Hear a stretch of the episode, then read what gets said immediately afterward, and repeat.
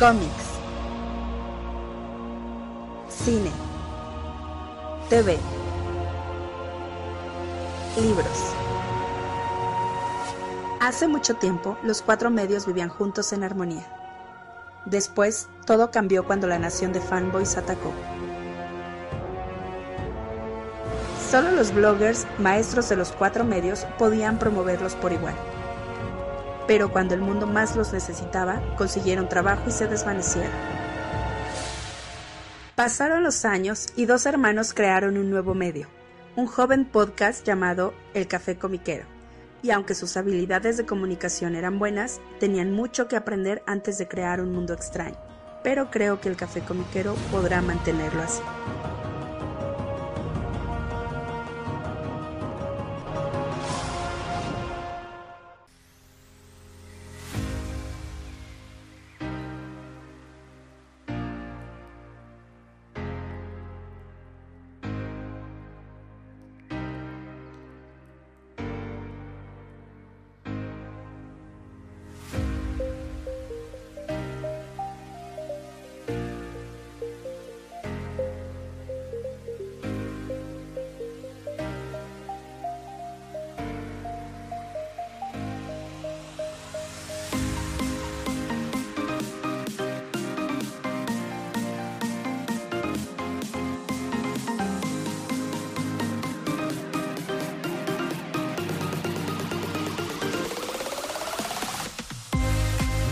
Hola, ¿cómo están todos? Bienvenidos al nuevo episodio del Café Comiquero. Les saluda como cada semana su amigo Carmix. Ay, su amigo Rula Mutarrata del Hierbo. Estaba leyendo algo, sorry. Está bien, carnal. Pues les recordamos, este es el Café Comiquero. Nos pueden escuchar cada semana eh, a través de eh, Spotify, a través de iTunes, iBox, Google Podcast, más eh, otros servicios de podcasting que amablemente nos están compartiendo cada semana. Y también nos pueden seguir en redes sociales, en Facebook, Twitter e Instagram como El Café Comiquero. Y en nuestro canal de YouTube estamos subiendo eh, también cada semana el podcast, si prefieren también escucharlo por ese medio. Eh, evidentemente es un video con un loop ahí de fondo, pero este es exactamente el contenido del podcast que están escuchando. Ahí también lo pueden seguir en YouTube. Y eh, pues así es, carnal, con pues una semana honestamente movida. movida de notas comiqueras bastante interesantes. y, este, cuando me compartiste esa nota me la mandaste por este, un mensaje de WhatsApp y así me quedé de, ah, o sea, esto sí es un game changer, o sea, va, va a mover la, la, la aguja de la industria comiquera por un buen ratito. No sabemos para bien, para mal, pero de que la va a mover, la va a mover. ¿Y de qué estamos hablando, mi hermano? O sea, va a tener, se va a tener efectos buenos y va a tener efectos malos. Es el, el que DC haya decidido por fin eh, poner fin a su relación con Diamond Distribution e ir con las otras distribuciones que ah, ya había anunciado desde abril, me parece, eh, que era eh, Lunar Distribution. Y esta es la que estoy buscando la giga compañía porque es un USCSI, algo así se llama, ¿no? Ah, dame, un segundo, tú habla lo menso y este, dame un segundito. sí, se llamaba, aquí está, creo que por aquí lo encontré que era eh, Diamond, no, Diamond ya se, Diamond ya se va, de hecho. Um, UCS. Es UCS Comic Book Distributors. Ok.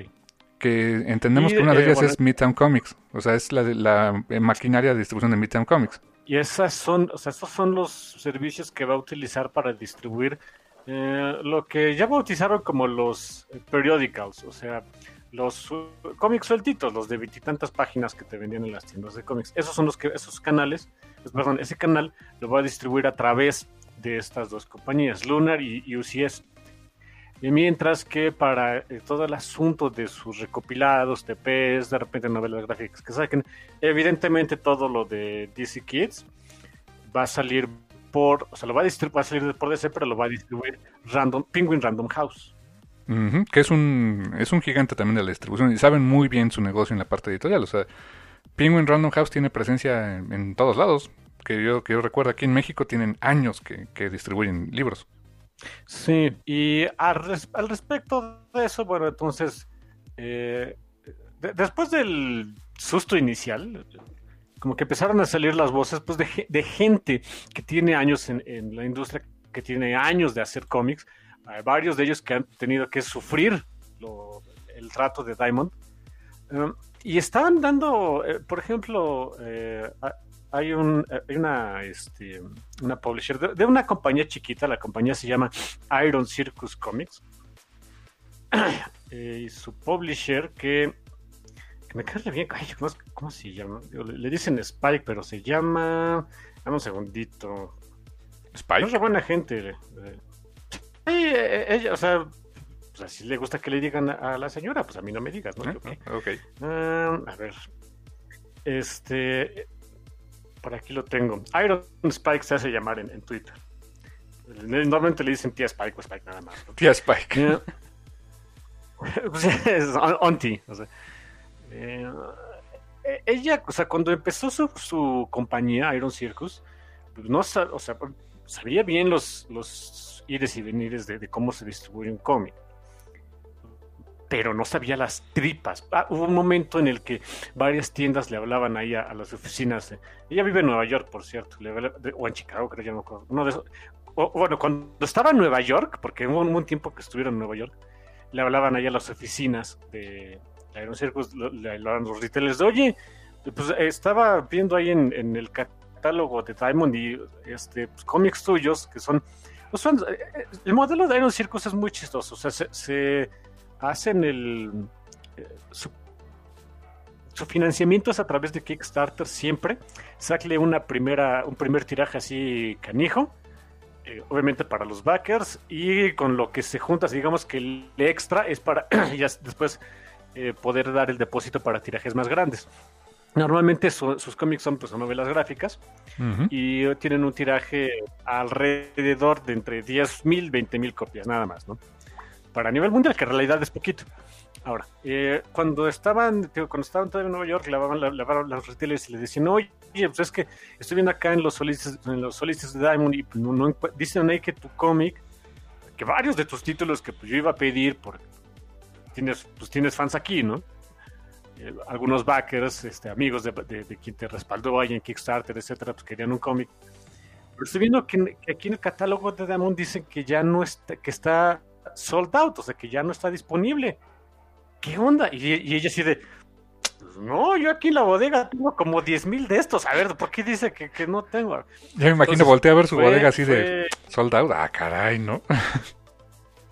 ¿De cuándo? Entonces, eh, voltea eh, con Diamond para eh, pues, una explicación de, oye, pues, o sea, ellos, un publisher, pues tiene que dar los números de, oye, tengo tantas disponibles que te puedo enviar en friega este, para que lo distribuyas a otros lados. Y este, pues ahí está, o sea, pero, pero yo tengo el número exacto y yo aquí tengo varios y me dicen que, ya no está disponible. Pues resulta que Diamond hace una cosa bien artrera. Mm, si no se, o sea, sobre todo, y lo hace obviamente con las editoriales más pequeñitas, si no se mete una especie, o sea, uh, si no hay pedidos de tu cómic en cierta cantidad de tiendas a nivel Estados Unidos, eh, a pesar de que existan en los inventarios, no se van a molestar en mover tu producto, por lo cual le ponen el, la categoría de solda de no hay. No manches. Oye, pues, don't. Y entonces hubo un momento en el que ya Iron Circus dijo, ah, pues a la goma, ¿no? Le hablaba a sus retailers de, ¿saben qué? O sea, tengo otros este, distribuidores locales, este, lo envío por ahí para internacionales, este, órale, meet you in the middle, ¿no? Pagamos la, mitad, te lo envío por FedEx. ¿Cómo ves? Y así es como se, y, y, le ha ido bien, o sea, la verdad es que es una editorial chiquita, pero le ha ido bastante bien. Ya has tenido un par de títulos nominados a los Eisner, este, el cómic más reciente que se llamó eh, Band Book Club, eh, que es acerca de, um, un, capítulo en la historia de, Corea del Sur, de, cuando... Eh, por lo que entiendo que de eso va el libro, que de hecho sí lo ordené, pero pues a ver cuándo me llega, ¿no? Porque está, agotado. Dicen que está agotado, quién sabe si es cierto. Exacto. de, cuando, cuando depusieron a la antigua presidenta porque era una idiotita y entonces hubo un montón de protestas, etcétera, etcétera. Eh, bueno, tiene mucho que ver con eso. Eh, es, el título en, este año, por ejemplo, en el que en, eh, esta Iron Spike hizo la, mención, ¿no? nunca pensó que en 2020 iba a ver que uno de los cómics que ella como publisher se puso a, editar y a distribuir le iba a ganar en algo a One Punch Man, ¿no? Fue el título más este, pedido en, el mes de, mayo para, adultos. ¿Le ganó a One Punch Man? Le ganó a One Punch Man. No, mira, Saitama no es tan invencible. Sí, no, no, sí, le pueden ganar. O sea, obviamente hay, hay otros, este, hay un montón también de mangas adelante de ellos, pero hay, ya le ganó a One Punch Man, a mí no me digan nada, ¿no? dices, ok, ok, está, bonito. Qué nice. O sea, ese tipo de cositas, este, por ejemplo, ella dice, en el sentido de Diamond, pues me da gusto de que ya no vaya a haber eh, o sea, ya, no vaya a haber tanto problema para las editoriales pequeñas de que, eh, eh, primero, Diamond no se digna a decirles cómo es todo el manejo y que tengan que ir ellos a preguntar cuando se dan, cuando se empiezan a dar cuenta de que sus ventas no están siendo las que, las que deberían ser o las que podrían ser. Pero eso también pone en jaque a editoriales más pequeñitas que Diamond estaba prometiendo, ves que estuvo difiriendo pagos, Diamond, o sea, en, eh, me parece que desde también abril, bueno, eh, obviamente este movimiento de DC pues va a apretar más las finanzas de Diamond y es muy seguro, muy seguro que esos pagos que les estaba prometiendo a otras editoriales pequeñitas, pues que crees también, o sea, sí te los va a pagar, pero dame más tiempo porque pues, se me fue un tercio del mercado. DC es un tercio del mercado de, de cómics en Estados Unidos, o sea, ni modo, ¿no? por mucho que andes diciendo Diamond de que no, no hay tanta bronca, etcétera, etcétera, sí, sí, sí, hijo, se te fue un tercio del mercado, así desde de sopetón. Eh, eh, puntos buenos. Para niveles, este, el, primer punto bueno es que se acaba un monopolio, lo cual siempre es bueno para el consumidor. Y en este caso, el consumidor, eh, ¿qué creen? No somos nosotros. Sea, los que compramos el cómic. Son estúpidos, pero nosotros no somos el consumidor. El consumidor son las tiendas de cómics.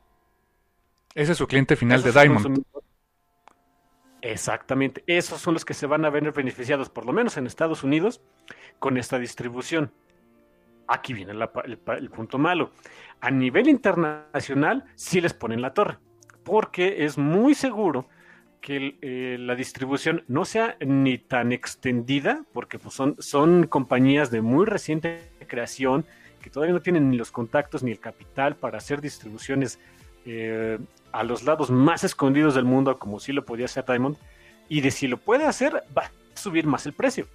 O sea, cómics, ¿qué creen? Incluso eh, para el caso de, países pegados a Estados Unidos, México y Canadá, básicamente. El pronóstico es el siguiente: los cómics de DC para el mercado internacional fuera de Estados Unidos van a subir de precio porque le va a costar más dinero a los distribuidores mandarlos para allá. O sea, que chamacos, si ustedes compraban sus cómics sueltitos de DC aquí a través de Fantástico o alguna tienda de cómics, les va a tocar un aumento de precio. Ahora, ¿ese aumento será directamente al consumidor o más bien será que el porcentaje de, de ganancia de la tienda disminuye? Porque hay un precio de portada, a menos que distribuyan con un precio de portada diferente a nivel internacional. No, es indistinto, porque, o sea, uh, pon tú que te le, disminuye la ganancia al, al este, retailer, ¿no? Al, retailer. Ok, pero ¿en cuánto te lo va a dar a ti para recuperar eso? Es indistinto. O sea, el retailer, si le. No importa cuánto le aumente, te lo va a cobrar a ti. No importa cómo le aumenten, perdón. Sí, sí, buen punto. O sea, te lo van a trasladar al final del día, ¿no? Sí, o sea, no, importa si es, este, si le cobran un, si hay, si hay un cargo extra eh, adicional al envío o si el cargo se cobre a través del porcentaje de ganancia del, retailer, no importa, eso te lo van a trasladar a ti, que es el que lees cómics. Ahora, en tu opinión, carnal, ¿crees que eso en algún momento se revierta? O sea, en el sentido de que eh, Lunar o USC o, o quien sea tenga después los medios para hacer esta distribución internacional como lo hacía Diamond o como lo hace Diamond ¿Crees que en algún momento eso se revierta o empiece a haber una mejora para los servicios internacionales? En la medida en la que crezca, solamente si el mercado crece, que es parte del comunicado que mandó DC. Según ellos, la intención de este movimiento es hacer más accesible al cómic y hacer que más gente, ellos lo dicen ahí en su comunicado, a nivel global, lea cómics. Ok, bonito, saben que, pero de momento van a subir los precios. Uh, en la medida en la que esto crezca, que de veras se vea ese incremento que está esperando DC, entonces sí, es muy probable que después, en el mediano plazo, cuatro o cinco años, ya estemos hablando entonces de una distribución a la par de, de, eh, de Diamond, pero de mientras no. Ahora está el, está el siguiente asunto. Eso es para los, los periódicos, los sueltitos. Eh, eh, el meollo del asunto para DC a nivel internacional, que no lo, no lo especifican, pero es, es, mi sentir porque es el mercado que de veras sí sale a nivel internacional, es el que va a distribuir Penguin Random House, que ahí su distribución es mejor que la de Diamond, por mucho. Es lo que te iba a decir. o sea, quieren vender, entonces, dime, dime, dime. Eh, justo es lo que te iba a decir, o sea, que a nivel internacional eh, creo que la apuesta fuerte era esa, ¿no? La parte de, de, de recopilatorios, por precisamente la distribución de Penguin, que que insisto, está en todos lados, ¿no? Entonces, lo que yo estoy viendo que eh, lo que a mí se me hace a ojos de buen cubero, alguien que medio ha estudiado la industria, pero que está lejos de ella, tómenlo con un granito de sal, evidentemente, es DC está apostándole a que a nivel internacional sus periódicos, pues, sus, sueltitos pues, se vendan, o sea, hay una disminución y pues le vale cacahuate. Pero que el resto de sus productos, TPS y la línea DC Kit, lo que salga de Black Label, etcétera, etcétera, eh, se distribuya mucho más fácil a otros lados del mundo a precios un poquito más accesibles, por lo menos para el retail. El retailer te lo va a seguir cobrando al, precio de portada, ¿eh? o sea, ahí sí ni, ni, le hagan. Pero a lo mejor para el retailer ya puede haber un poquito más de ganancia y es un incentivo para pedir más de estos productos. Es un buen punto. Ahora también hay, eh, digo, y hablo sin saber, ¿no? Pero suponte Fantástico. Tomo el ejemplo de Fantástico porque es la tienda, la cadena de tiendas más grande de, México, ¿no? Pero suponte Fantástico podría estarle comprando sus periodicals a, a USC o a Lunar con su margen de pérdida o su margen de incremento de precios. Eh, y Lunar también tienen la, posibilidad de, también distribuir eh, los recopilatorios, así lo, lo especificaron en su comunicado. Pero, eh, y, como que está la opción para los retailers de, ¿quieres comprar los recopilatorios con USC y Lunar? Be my guest. ¿Quieres comprarlos con Penguin? Estás en tu derecho. Eh, fantástico poder tener esa opción de comprar sus recopilatorios con Penguin y, los sueltitos con, con, Lunar y USC. Ahí habría que ver qué les conviene más a ellos, porque pues para eso ahora sería, si antes tenían que hacer el business con, con unos changos que eran Diamond, ahora sería hacerlo con hasta con tres o cuatro personas, ¿no? Con cuatro entidades. Sí, también esos son los puntos que, estuve viendo el día de ayer, de ver qué, qué tanto eh, qué tanto se mencionaba al respecto. Sí complica la operación de una tienda de cómics, sobre todo cuando es una tienda chiquita. Eh, si es una tienda que administra y sea, que puso un dude, un solo dude ahí en la, cuadra y de repente, pues ese era su, su, su business, su negocio pues ahora le va a complicar el asunto porque pues antes nada más tenía que hacer el trato de distribución pues con un fregado, ¿no? Diamond y pues ya se acabó todo el asunto. Pero ahora como ya hay más eh, pues opciones y en, deja de opciones, o sea, no, ni modo que una tienda de cómics diga, no, pues ya no le compro nada de ese, o sea, no es un 30% quién sabe cuánto más de su mercado, pues no puede hacer eso, entonces tiene que forzosamente meterse a, las tripas cintañas de los contratos con otros distribuidores, a otras compañías, a firmar contratos, etcétera, etcétera. Um, eh, todavía, evidentemente, o sea, está muy nuevo el asunto, todavía no, muchos no saben qué tan fácil o, difícil vaya a ser eh, los tratos que se hagan con estas otras compañías, ¿no? UCS, Lunar y, y Penguin Random House tengo entendido que no es difícil hacer que te lleven cosas, o sea, que sus contratitos de te metes en línea, te firmas con tu eh, el, análogo del RFC para cada país. Este, le dices, quiero tantos de esto, te dicen, ah, bien, entonces es, esto del producto, esto de envío, sírvete, te llegan tanto tiempo, bien, gracias.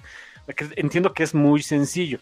En los otros casos, ve tú a saber. Pero también, una vez más, en la medida en la que estos servicios de veras sean profesionales y tengan las herramientas para facilitarle el trabajo a las tiendas, entonces no se va a hacer tan pesado.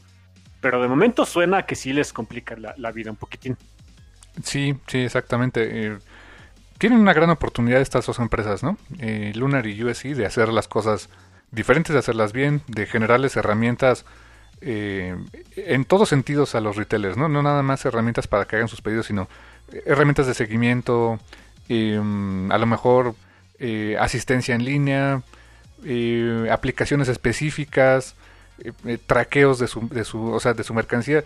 Digo, ya me brillaron un poco los ojitos, así es un poco mi rol de, este, en mi chamba Godín, de, ver ese tipo de cosas. Entonces como que ya me puse a pensar, hay, una gran gama de oportunidad para estas empresas de, hacer las cosas diferentes y, y proporcionar los servicios que seguramente eh, varios retailers querían con Diamond y no tenían. Porque pues, no, Diamond estaba en esa zona de confort de que, pues, ¿para qué hago más si soy el único, no? Eh, y, eso también va a ayudar a traer a que, eh, como dices, empresas chiquitas como Iron, ¿cómo se llama? Iron, ¿qué? Iron...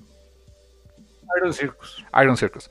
editoriales pequeñas como Iron Circus o no sé, este eh, quizá Bolt Comics, eh, que son como más pequeñas, pues también tengan opciones de por dónde distribuir, ¿no? Digo, no sé si Bolt siga con Diamond, probablemente sí. Eh, había leído por ahí que, otras eh, editoriales pequeñas también ya estaban dándole la espalda a Diamond y estaban buscando otras formas de, distribuir. No sé exactamente quiénes, pero evidentemente la que suena fuerte pues es DC Comics porque pues, es DC Comics, ¿no? O sea, Batman, Superman, o sea, you name it, ¿no? hay, este, un, hay millones de dólares en propiedad intelectual ahí. Pero editoriales pequeñas también están buscando otras formas de hacer las cosas. Y si estas editoriales les ofrecen esa oportunidad, eh, perdón, estas distribuidoras, pues no dudes que, empezaríamos a ver que incluso una misma editorial puede decir, pues distribuyo por los dos y a ver cuál me da este, mejores condiciones, cuál me atiende mejor, cuál me da mejor servicio postventa y durante la venta. Eh, esos van a ser los diferenciadores también, ¿eh? O sea, el, que le puedan ofrecer a estas, eh, estos retailers eh, servicios complementarios, adicionales, o incluso este que, tengan la oportunidad de descubrir puntos de mejora que Diamond ni siquiera tenía en la mente, ¿no? O sea, sí, suena, pero una vez más es, pues eso se va a poder ver, híjole, se va a empezar a ver a o a finales de este año o a, principios del siguiente. Ahorita, honestamente, eh, todas las, expectativas que la gente, retailers, este, este, lectores, etcétera, puedan tener al respecto de estas compañías, pues literalmente van a ser nada más expectativas en lo que vemos el funcionamiento de manera porque puede, puede pasar que el primer mes distribuyan súper fenomenal y el siguiente decaiga un poquito y empieza a haber errores, lo cual sería normal. Sí. hay que ver qué tan consistente es su distribución, eh, qué, tan consistente es su servicio, eh, muchos factores por ahí que, que ahorita por bonito que pudiera llegar a sonar, tienen a todos y, tienen la razón eh, un tanto escépticos. Sí, no, y es que la verdad, tienes razón, carnal, porque también en qué momento histórico está pasando esto, ¿no? En un momento en el cual la economía en general en el mundo está, pues está de cabeza por el tema de la pandemia y que hay mucha incertidumbre en muchas cosas, en apertura de negocios, en eh, posibilidades de hacer distribución nacional e internacional, este, regulaciones. Hay muchas cosas en contra para estas compañías, la verdad. o sea, están saliendo en un momento muy, muy complicado. Eso es, un hecho. Y yo estoy casi seguro que los primeros meses van a ser dolorosos. ¿eh? Yo creo que sí va a ser... Mm, no, no quisiera ser tan pesimista, pero yo creo que los primeros meses vamos a leer muchas notas de eh, retailers se quejan, o los cómics no están llegando, o llegaron dañados, o este, algo. O sea, estoy segurísimo que en los primeros meses vamos a leer mucho de eso. Eh, pero sin duda es una nota que, vale la pena estar siguiendo para ver qué, qué, qué, va a representar esto al final del día para, para nosotros los lectores, ¿no? O sea, cómo, qué tan fácil o difícil nos va a hacer seguir teniendo nuestros cómics este, con regularidad, ¿no? Pues sí, Sí, yo, yo auguro más lo mismo. Va a haber un, tiempo, o sea, el, dolor normal de una transición. Vamos a ver qué tal sale. Y pues a ver cómo reacciona Diamond, porque más allá de dar este eh, statements vacíos de que no, no hay bronca, pues algo van a tener que hacer. Si no, más gente se, si empieza a funcionar esto, más gente se va a empezar a irse con otras opciones. Sí, sí, sí, porque su statement sí fue ese, ¿no? Así como que, ah, no hay bronca, estamos ustedes tranquilos, nada más perdimos un, un, un, vendor, ¿no? Pues sí, pero ese vendor de qué tamaño es, ¿no? Si se le hubiera ido Image o algo así, dices, ah, pues ok, tiene razón su statement, aquí pues se te fue DC. Sí, sí, sí, sí. Digo, Marvel no creo que eso suceda, o sea, creo que están muy a gusto con ellos. Es más, creo que Marvel tiene algo de acciones ahí. No, no estoy muy seguro, pero este Marvel no creo que, que, le, mueva durante un buen rato y no creo que le interese hacerlo. Ahorita creo que su foco es completamente otras cosas, ¿no? Sí, definitivamente. Pero los otros, o sea, todas las, las demás compañías sí tienen incentivos para moverse. Sí, sí, sí, sí. Pues así las cosas, carnal. Y fíjate que también en, una nota relacionada, y eso este, a nivel muy, muy, muy doméstico, eh, no sé si te acuerdes que también Panini estuvo, pues no distribuyó nada en creo que todo abril y todo mayo. Y va a empezar a retomar la distribución de sus, de sus cómics y mangas en este mes. Em, no se habla todavía de que Sanborns vaya a abrir sus puertas. Y, y menciono específicamente Sanborns porque pues mucha gente compramos nuestros cómics de, de, Panini ahí, ¿no? En, sus tiendas Sanborns. Em, no se habla de que ya vayan a abrir. Algún, por ahí se, decía que ya, empezaban a abrir algunas tiendas en el país, no sé cuáles. Pero, de dicho lo anterior, estaba yo, o sea, literal, hace ratito, hoy sábado 6 de junio, hace ratito andaba este, vaposeando en, en Amazon y me salió ahí un, este, como las ofertas de cómics, así, por, ¿por qué has visto esto? Te ofrecemos esto, ¿no? Y me salió el, como para, para comprar ya, el tomo número 20 de Saint Seiya Ultimate, o sea, la edición actual que está publicando Panini. Entonces, aquí sentadito como estoy en mi, escritorio, volteé a ver a mi, a mi, librerito donde están los de Saint Seiya y dije, ah, chis, pues nomás tengo el 19 Dije, el 20 ya salió, porque yo me acordaba perfecto que no, no había salido. Y lo vi, decía, entrega estimada, digo, entrega garantizada mañana. Dije, ¿Nani? ¿Te cae? Dije, a ver, y ya me metí a ver y sí, efectivamente es el Saint número 20 de Panini, de la serie que estoy comprando y es entrega para mañana. Dije, ok, a ver, dime más. Y me puse a buscar de las otras series que estoy coleccionando de Panini, pues si ya venían más títulos, ¿no? Y pues casualmente sí, o sea, vi que también Inuyasha, que está en el número, tengo hasta el número 20, y en su tienda en línea de Panini, al menos hasta Antier, que, no me acuerdo qué, día lo, lo, chequé, estaba el número 21 anunciado como próximamente. Entonces me metí a ver y dije, Inuyasha, Panini 21, dije, achis, ¿también? Y decía entrega mañana. Así que los pedí.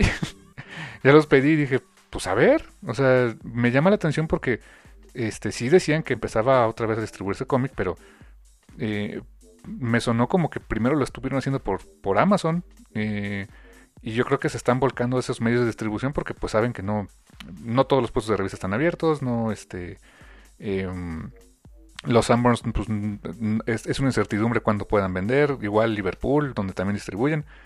Así que pues, pues ya los pedí, a ver si mañana 7 de julio, de, junio, perdón, ahora que, escuchen ustedes el programa, pues ya les diré si llegó o no, pero me llamó mucho la atención que, que pareciera que, ahora están privilegiando este medio de distribución este, a nivel digital, incluso sobre su página, porque no, no, no, los, no los había encontrado en su página, al menos hasta antier. Quién sabe si ya los tengan así también. Pero con Amazon te están dando la promesa de servicio de dártelos de un día para otro. Entonces, pues la verdad sí, también dije, mira, o sea, pues creo que lo están, o sea, le están cambiando un poquito el juego a cómo lo estaban haciendo con los boceadores y todo eso, carnal. Mm, fíjate, curioso. Puede ser, pero no, no perdón, no ha habido ningún comunicado de Panini al respecto, ni nada. No, no, para nada. O sea, sí se había un comunicado de Panini de que este mes retomaban la distribución de cómics eh, mencionaron por ahí chorro de títulos que se habían quedado en pausa eh, y que y, más o menos los calendarios en que iban a empezar a distribuir, pero no habían dicho específicamente cómo. O sea, todos asumíamos su tienda en línea, desde luego, ¿no? Eh, pero no habíamos no habían dicho si ya este Sanborns o poseadores o qué otras tiendas, ¿no? Y pues con entiendo que con Amazon tienen hasta una sección específica de cómics Panini, entonces, pues mira, ya te diré, ya te platicaré si llegan o no, pero pues eh, como que pusieron muy rápido el producto en ese canal, pues para que la gente sí lo, sí lo compre. Y creo que incluso hasta con descuento. O sea, están un poquito abajo del precio de portada. lo cual se agradece, porque pues sí, subieron un poquito este, a principios de año. Así que pues, pues ya veremos. Ojalá que, que, este, que les funcione. Y ya sea Amazon o quien quieran, pero este pues le están apostando mucho este, a la distribución digital. Yo creo que sabedores de cómo está la situación todavía en el país y que pues va, va a pasar un ratito que se nos quite el color rojo, ¿no? Entonces por eso eh, yo creo que lo están haciendo de esa manera. ya te contaré a ver, a ver si llegaron y cómo llegaron. Mm, ok, bueno. Eh, literalmente, pues como sea que se pueda, ¿verdad? Sí, sí, literal. Y en notas relacionadas también de cambios, cambios por todos lados, carnal don Stefan Sejic, el, buen Stefan Sejic, anunciando pues un cambio de eh, un cambio en la jugada para él, ¿no, carnal? Sí, platícanos de qué trató el asunto. Pues esencialmente es, Stefan Sejic hizo ahí un comunicado y también me pasaste ahí la notita y dije, ah, caray, ¿qué onda? Eh, no, no, creo que sí te la pasé. Pero básicamente... Eh, no, es, al revés, por eso que... Cierto, cierto. Eh, pues Stefan Sejic lo que, lo que dijo es eh, que empezando, que a partir del día de ayer, pues que ya, ya su, su época trabajando con este con la industria del cómic tradicional, así tal cual, mainstream comic industry, pues que ya se acabó. No más, no más este, no más cómics mainstream para el señor Stefan Sejic. ¿Qué implica esto? Bueno, eh, aquí en su en su página de Facebook pues dice que que el día de ayer, hace, sí, o sea, el día de ayer envió una historia corta a DC de este sobre Harley, Harley Quinn, y que con eso cierra su periodo este, trabajando para la industria del cómic este, mainstream y que a partir de a partir de este día solamente estará este ya no ya no hará ya no hará trabajo for hire o sea este por, por comisión sino que a partir de este momento todo su trabajo se va a publicar primero como webcomic. Todo. O sea, todo lo que saque primero va a estar este, eh, publicándose a través de, este, de, plataformas en, línea. Él menciona, puede ser a través de Patreon, DeviantArt, Webtoons, Tapas o su propio website personal, que ya está, ya, ya está en, pláticas para tener su propio sitio, eh, donde pueda distribuir ahí mismo también sus cómics. Y eso sí, eh, asegura que todos sus todos sus cómics, una vez que, se complete un volumen, o sea, ya que haya suficiente material para, para tener un recopilatorio, eh, los va a seguir publicando en formato impreso a través de Top Cow, como lo ha seguido haciendo con Sunstone, por ejemplo, con Dead Vigil y más los proyectos que tiene ahorita. Y básicamente lo que dice es que, que prefiere el formato de webcomic porque le gusta esa interacción, le gusta el saber que los fans, o sea, que los lectores, eh, lo reciben con gusto y, y, cómo reaccionan a, ir liberando contenido eh, cada semana, por ejemplo. Eh, que eso le da mucho feedback, que eso le da este... o sea, le anima incluso más a seguir haciendo las cosas. Que es algo que pues básicamente con el, el mercado mainstream pues no tienes como mucha idea, ¿no? O sea, tú dibujas... no sé, un, dibujas o escribes un cómic hoy y vas a ver qué tal le fue o qué tan eh, pues qué, qué, tan, qué tanta buena o mala recepción tuvo hasta dentro de seis meses y bien te va, o sea, en lo que este, se, se, publica, en lo que, en lo que pasa por todas las manos necesarias, se edita, se publica, se, imprime, se distribuye y, la gente lo lee. O sea, no vas a saber eso hasta en un buen rato.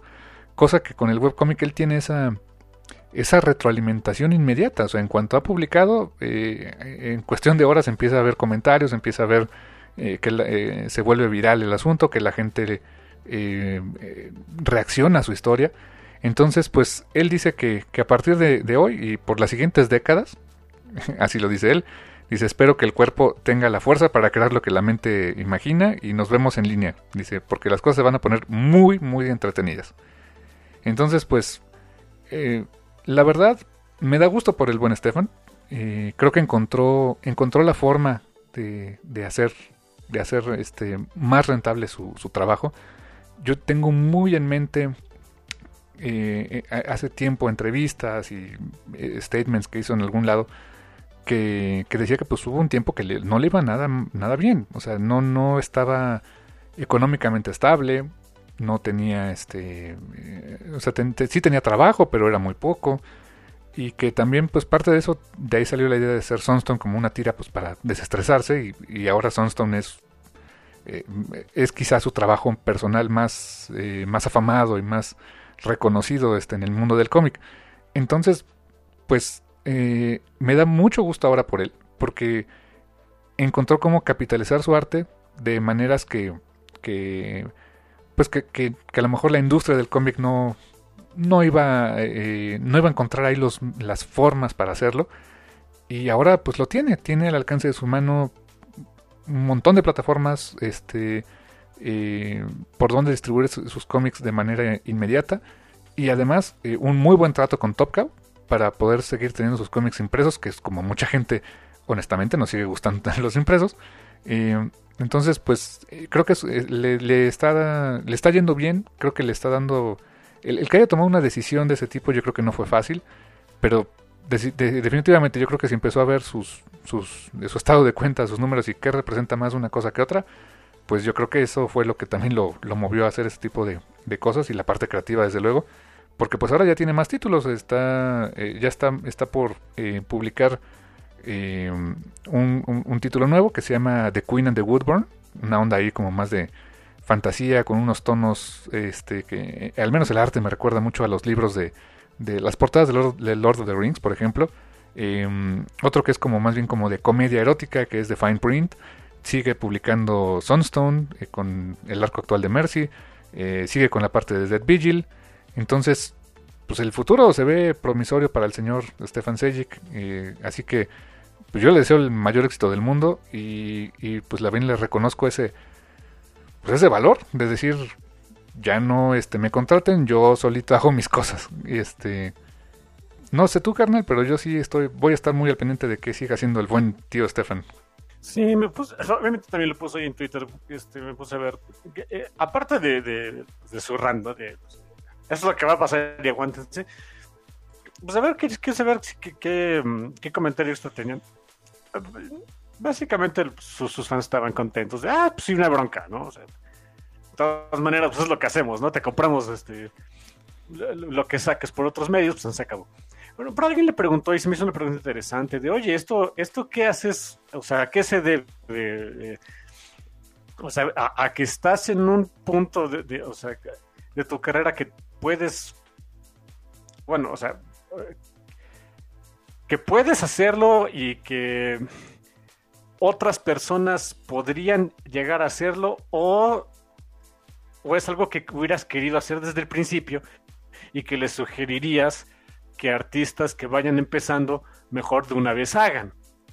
Y el buen Stepan, eh, muy diplomático él, este, eh, dijo muchas palabras para no contestar, ¿no? y, lo, y, le hizo, básicamente, o sea, lo platicamos en, un streaming que haga, ¿no?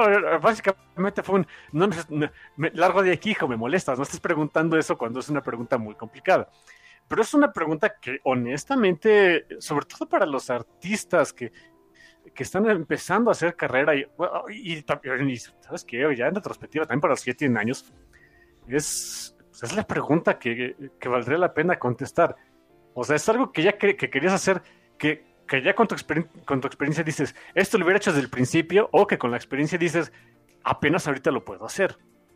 ¿Quién sabe cuál sea la, la realidad en ese sentido de, del buen Sejic? Eh, de, a, lo mejor si él ya estaba harto desde un buen rato y dijo, chin, esto lo, esto lo pude hacer desde antes y me daba ñañaras, o, o, lo estuvo planeando por mucho tiempo porque sabía que todavía no, o pensaba que, que todavía no tenía los, medios para, para hacer un movimiento de este tipo. ¿Quién sabe? Ojalá algún día sepamos la respuesta a esa pregunta, porque eh, creo que es muy importante. Es muy importante saberla para todos los, eh, los artistas eh, en ciernes y no tan en ciernes. Es, es vital saber ese tipo de cosas. Sí, sí, sí. yo creo que ojalá que algún día él, él, lo pueda hacer. y porque lo, lo, hablo específicamente de él porque se ve que pues en su caso es un caso de éxito. que pudieran compartir esa experiencia y esa sabiduría con, con, pues, con los otros creadores. Porque pues, al final del día eso nos eh, eso les ayudaría muchísimo. Eh, uno, si ya tienes una carrera hecha, pues replantearte eh, tus opciones a nivel artístico y económico. Y dos, si vas empezando, pues saber a qué le puedes tirar. de los casos que tú mencionas, tanto de veteranos o gente nueva en el medio que esté haciendo cosas, pues yo me pongo a pensar, por ejemplo, Miranda Montt, con su webcomic de este de Muted, que hablamos hace poco en el café, pues ella está contenta haciéndolo ahí. Y como dices, no hay planes de, llevarlo a print y, creo que la está yendo bien y tiene, tiene suficientemente, una, una muy buena base de fans para mantenerlo este, con, eh, generando ingresos. Eh, no todos los webcomics le va igual, me queda claro. Em, y gente como Justin Jordan, que alguna vez he usado mucho como ejemplo, que él mantiene su idea de diversificar su, su, este, su chamba, ¿no? Eh, sigue haciendo cosas para el mercado mainstream del cómic, sigue haciendo sus cosas para, eh, para editoriales pequeñas o editoriales no, no, no Marvel o DC, eh, y sigue haciendo cosas también para Webtoons, ¿no? Con su cómic de Urban Animal, y tiene más proyectos que quiere mover a ese lado. O sea, él, él sí tiene como la idea de, ir diversificando sus fuentes de ingreso, lo cual la verdad aplaudo. Eh, y, él vive de escribir, o sea, él no hace otra cosa en la vida más que escribir. Y este y lo envidio mucho, ¿no? Porque de eso vive. Y no sé, algún día quisiera yo eh, este, moverme para esas cosas, pero no va a ser pronto. ¿Pero qué le hacemos? En buena medida es para no tener que aguantar más changos godines. Con, con, y, soy uno de ellos, ¿eh? Así que eh, es autoborn y que... Sí, la neta sí, honestamente. Sí. Digo, Eh, en títulos muy personales de sí, también me encantaría para no estar saliendo de mi casa, ¿no? Pero, pero este... Sí, así que digas, ay, cómo he sufrido por quedarme haciendo home office en mi casa, pues la neta no, ¿eh? Honestamente no. Pero en fin, back to Stefan Sejic. Sí, eh, la verdad, pues yo, yo espero, esperaría que sí, que en un futuro tengamos algo así como el, no sé, eh, How to Comics by Stefan Sejic, ¿no? En algún momento de la vida. Y yo se lo agradecería bastante. Sería muy interesante de leer, honestamente. Sí, sería como este. Sería un manualito como de 20 páginas, dibujándose él mismo, este, encogiéndose de hombros. De... I don't know. I just do. Pero pues sí, carnal, a mí me da gusto y pues sí, sin duda estaré siguiendo sus proyectos. Y también, honestamente, sé que ya podría estar leyendo los nuevos capítulos de Soundstone, pero ¿qué le hago? Quiero tenerlos en print, quiero tener la sensación de tener el tomo nuevo en las manos y leerlo. Pero ya llegará, llegará el, séptimo volumen algún día de estos. Ya salió el viejito a relucir. Pero oye, el de Fine Print, por ejemplo, que, que va empezando, sí me gustaría empezarlo a leer así. A lo mejor es un poco por mi onda de que ya lo empecé a leer en print, pues lo quiero seguir leyendo en print, ¿sabes? Así como de... Mm. Ok, entonces no fue el viejito. Ya salió el, del obsesivo compulsivo, la obsesión compulsiva, relucir. Eh, más o menos, sí. Sí, de hecho, sí. Es un poco mi talk, seguramente. Así es. Entonces no tan viejito, está Exactamente, Carlos. Sinónimo de que gusten los, los cómics impresos, ¿no? Pero Hey, ¿vieron cómo no? De, repente también no es opción. De, ah, a veces cae pandemias y ya no se puede comprar de otra manera, hijos. Sí, no hay de otra más que en línea, este, leer digital, o que te lo manden a tu casita. Hey, siempre está la, siempre está la opción, el plan B, ¿no? Antes de entrar al último puntito que queríamos tocar en esta primera mitad, nada más un, paréntesis, un adendum. Em, ahorita que, mencionaste este, a Miranda Mond y a, Muted, oiga, chamacos, si han, si han estado siguiendo pues una disculpa porque yo, les dije que era una, historia, pues que sí tenía sus, momentos un tanto pues, macabros, un tanto tétricos, pero pues que era pachona, era linda, era tierna, era para, para pasar un buen rato. Ok, o sea, eh, en la nueva temporada que ha estado saliendo, sí, ya me quedó, el capítulo 2 me quedó muy claro de que la señorita Moon ya se quitó los guantes de, entrenamiento y nos, nos pusimos a darnos de mandarriazos a diestra y siniestra, o sea, sí, sorry, that shit got really dark really quick, ¿eh? En el capítulo 2 ya, ya estamos hablando de, mob hits e infanticidio y. And sí. Sorry por eso, ¿eh? Oh my god. Oh, ok.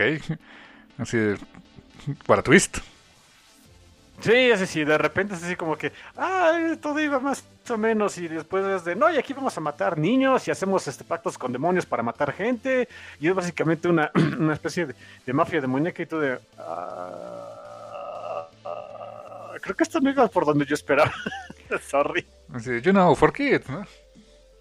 Eh, sorry, pero bueno, ya después de, de sacar mi, mi, mi trama porque pues sigo un poquito este espantado de los sobre todo del último, del último episodio, este.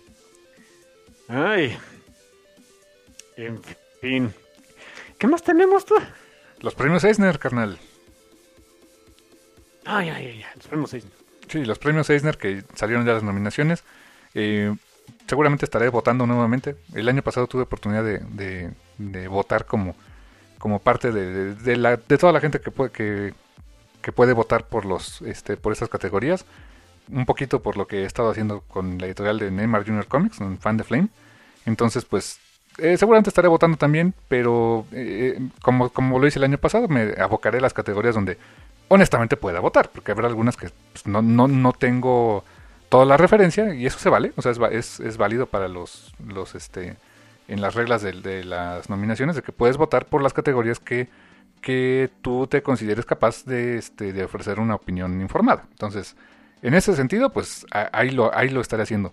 Eh, tengo aquí la lista de los nominados. Hay unas categorías que pues honestamente no, este, quizá no sean, no sean tan del interés del público en general.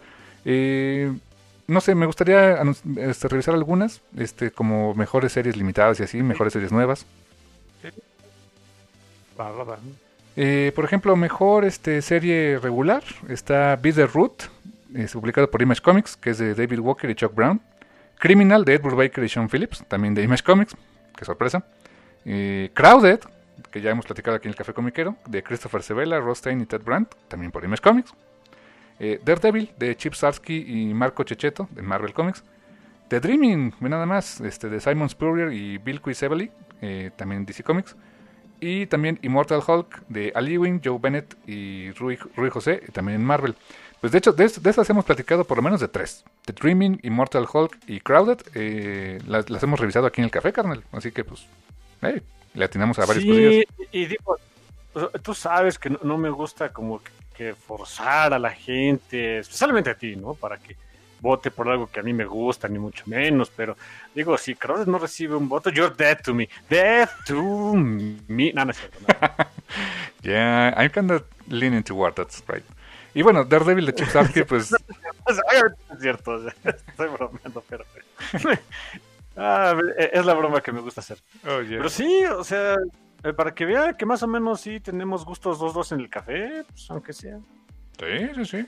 Eh, digo, no le, no le digo el Daredevil de Chip Sarsky, pero Chip ha demostrado constantemente que, qué buen escritor es, la verdad. ¿eh? No solamente en temas de comedia, o sea, puede hacer muchas cosas el buen Chip.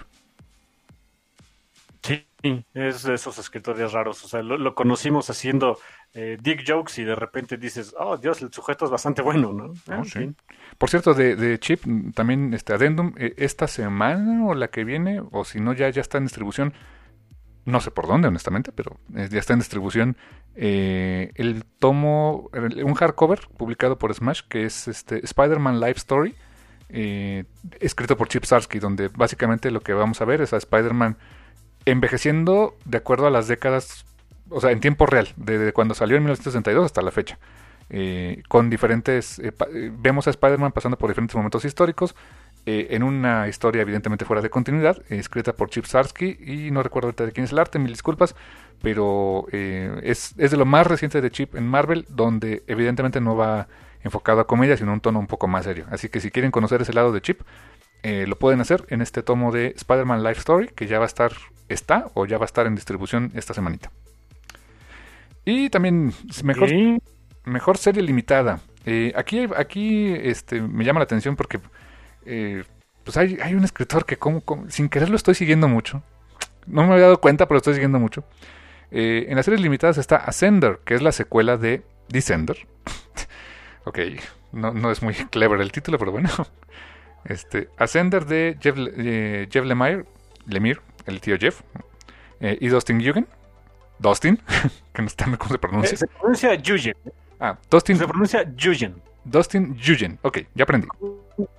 Una, con una muy ligera N al principio, Yugen. Ok, ahí te va. Dustin Yugen. Eso es todo. Eso, bueno. El tío Jeff y Dustin Yugen, Ascender. Eh, Ghost Tree, ese es publicado por Image Comics. Ghost Tree de Bobby Carno y Simon Gain de DW. Eh, Little Bird de Darcy Van Polgist y Ian Bertram de Image Comics. Un título que no conocía, Naomi de Brian Michael Bendis, David Walker y Jamal Campbell en DC Comics. No sé si tú habías escuchado de ese. Eh, sí, pero no lo seguí. Y otro que es Sentient de este, Jeff Lemire, y, o, tío Jeff, y Gabriel Hernández Walta. ¿Te acuerdas del que dibujó este, eh, The Vision? Ese es publicado por eh, TKO. Honestamente no recordaba esa editorial.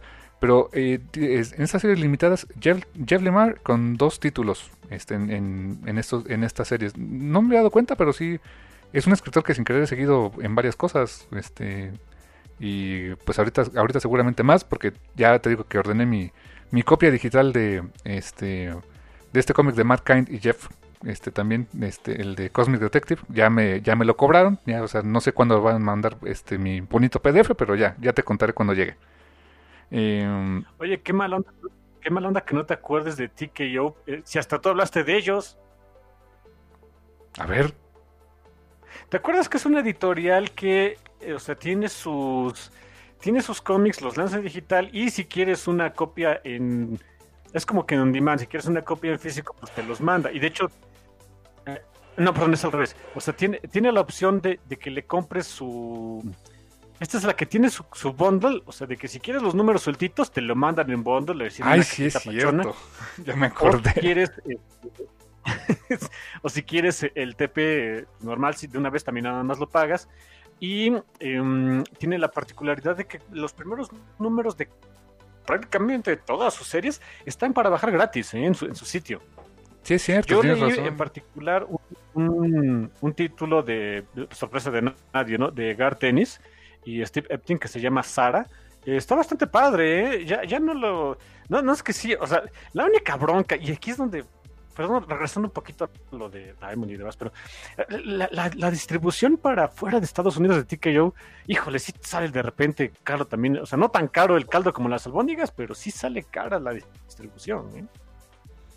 Sí, cierto, tienes razón. También hay este, eh, justo creo que este Joshua Dysart también hizo ahí un cómic que, alguna vez comenté, que, que es sobre un sobre Homeless allí en, Los Ángeles. tienes razón. no me acordaba cómo el nombre de la editorial. Gracias por recordármelo, carnal, pero sí, se me había ido la onda. No te preocupes. Sí, sí, sí. Que me quedé de cómo no se acuerda si, está, si, si él me dijo que existía. ah, sí, creo que ya me empieza a pegar la edad, pero bueno. Es que, bueno, por otro lado, cada, o sea, hablamos de un resto de cosas en el café. Hay muchas editoriales, afortunadamente. De repente es difícil acordarse. Es un buen punto. Gracias por defender un poco mi, este, mi falta de memoria, carnal. Sé que puedo contar contigo, eso está chido. siempre, siempre. Eh, mejores series nuevas, chécate. Eh, no sabía de esta. Doctor Doom de Christopher Canwell y Salvador La Roca. No sabía que había una serie de Doctor Doom. Ok. Eh, Invisible Kingdom, también reseñado aquí en el café, de J. Willow Wilson y Christian Ward. Publicado por Berger Books, diagonal de Dark Horse Comics. Once and Future de Kyron Gillen y Dan Mora por Boom Studios. Eh, Something is Killing the Children, que ya hemos platicado brevemente aquí en el café, de James Tinion cuarto y Berter del, de en Boom Studio. Y Undiscovered Country, también de Image Comics. Este es por Scott Snyder, Charles Aulé, Giuseppe Camuncoli y Danilo Orlandini. Que también el primer recopilatorio ya lo pueden encontrar, ya está disponible en tiendas en línea. Entonces, interesante es, fíjate aquí, por ejemplo, de esta Invisible Kingdom, ya platicamos aquí en el café. Bastante buena serie, déjame decirte. ¿eh? Sí, por ahí un, escucha del café, buen amigo y en Twitter, Bernardo Ortega, nos dice que esta es como que el grupo de la muerte porque todas están re buenas. De estas, honestamente, la única que no leí fue Doctor Doom porque dije un título de Doom, bueno, pues que flojera, parecen que está muy bueno. Pero las demás, este, sí les di una, una oportunidad. Aquí, a la que veo muy, muy fuerte para llevarse este, y aquí estoy dando este, el, la apuesta al tanteo, es la de Once and Future, ¿eh? de, de, de Karen Gillen. Mm, interesante. Tendré que leerla también antes de checar eso. ¿eh? Me late, me late. Eh, ah, me, saltaré algunas publicaciones por aquí, pero vámonos a este de Publications for, Teens. Este, bueno, Best Publication for Kids, porque hablamos mucho de eso, yo creo. Eh, hay varias que no, que no ubico todavía, pero hay otras que son, pues, son súper famosas. Este, eh, Best Publication. Pero hay for- otros que dices. ¿Eh? Sí, hay unas que dices, ah, ¿qui- qui- ¿quién de estos dos se va, va a coleccionar otro trofeo de algo, no aparte de sus millones de copias vendidas? Efectivamente, y creo que, es creo que ese es el caso en Best Publication for Kids. Porque está eh, aquí sí, dice More Tales of Mischief de Margaret Atwood y Matthew Sapin, eh, una editorial que se llama Fly and I, No Brow. Está Dogman, from whom the bell roll, for, for whom the ball rolls, de este, Dav Pilkey en Scholastic. Eh, está Gods, de Raina Talgemeyer en Scholastic. New Kid, de Jerry Kraft, eh, eh, eh, publicado por HarperCollins. This Was Our Pact, por Ryan Andrews, publicada por Fair Second. Y The Wolf in Underpants, por Wilfred Lupano, Mayana Itois y Paul Caviet. Ese es de Graphic Universe, Lemmer Publishing Group. Pues aquí a ver quién se lleva otro para su colección, ¿no? Estoy casi seguro que o, o, Dav Pilkey o Reina se llevan esta. ¿eh? Sí está como que, o sea, las, las demás, la- las demás no las conozco, salvo eh, The Wolf in Underpants. Eh, le- leí un poquito de, acerca de ello y entiendo que es un- una muy buena historia para los chavillos. Ah, pero está Reina y está Dav, o sea, estar canijo que alguien les gane algo a ellos dos. Pero quién sabe, no todo puede pasar. Eh, to- todo puede pasar, pero sí, es es de esas cosas como... Pues no sé, cuando sabes que en el mundial está, no sé, Alemania, dices, pues va a pasar Alemania, ¿no? Sí, sí dices, o sea, no manches, ¿no? en fin. Pero bueno, eh, nos vamos también a los siguientes que son eh, Best Publication for Teens. De aquí, honestamente, no ubico a varios, pero me llamó la atención uno en particular, porque lo hemos platicado. Está eh, Penny Nichols de MK Reed, Greg Means y Matt Beagle, publicado por Top Shelf.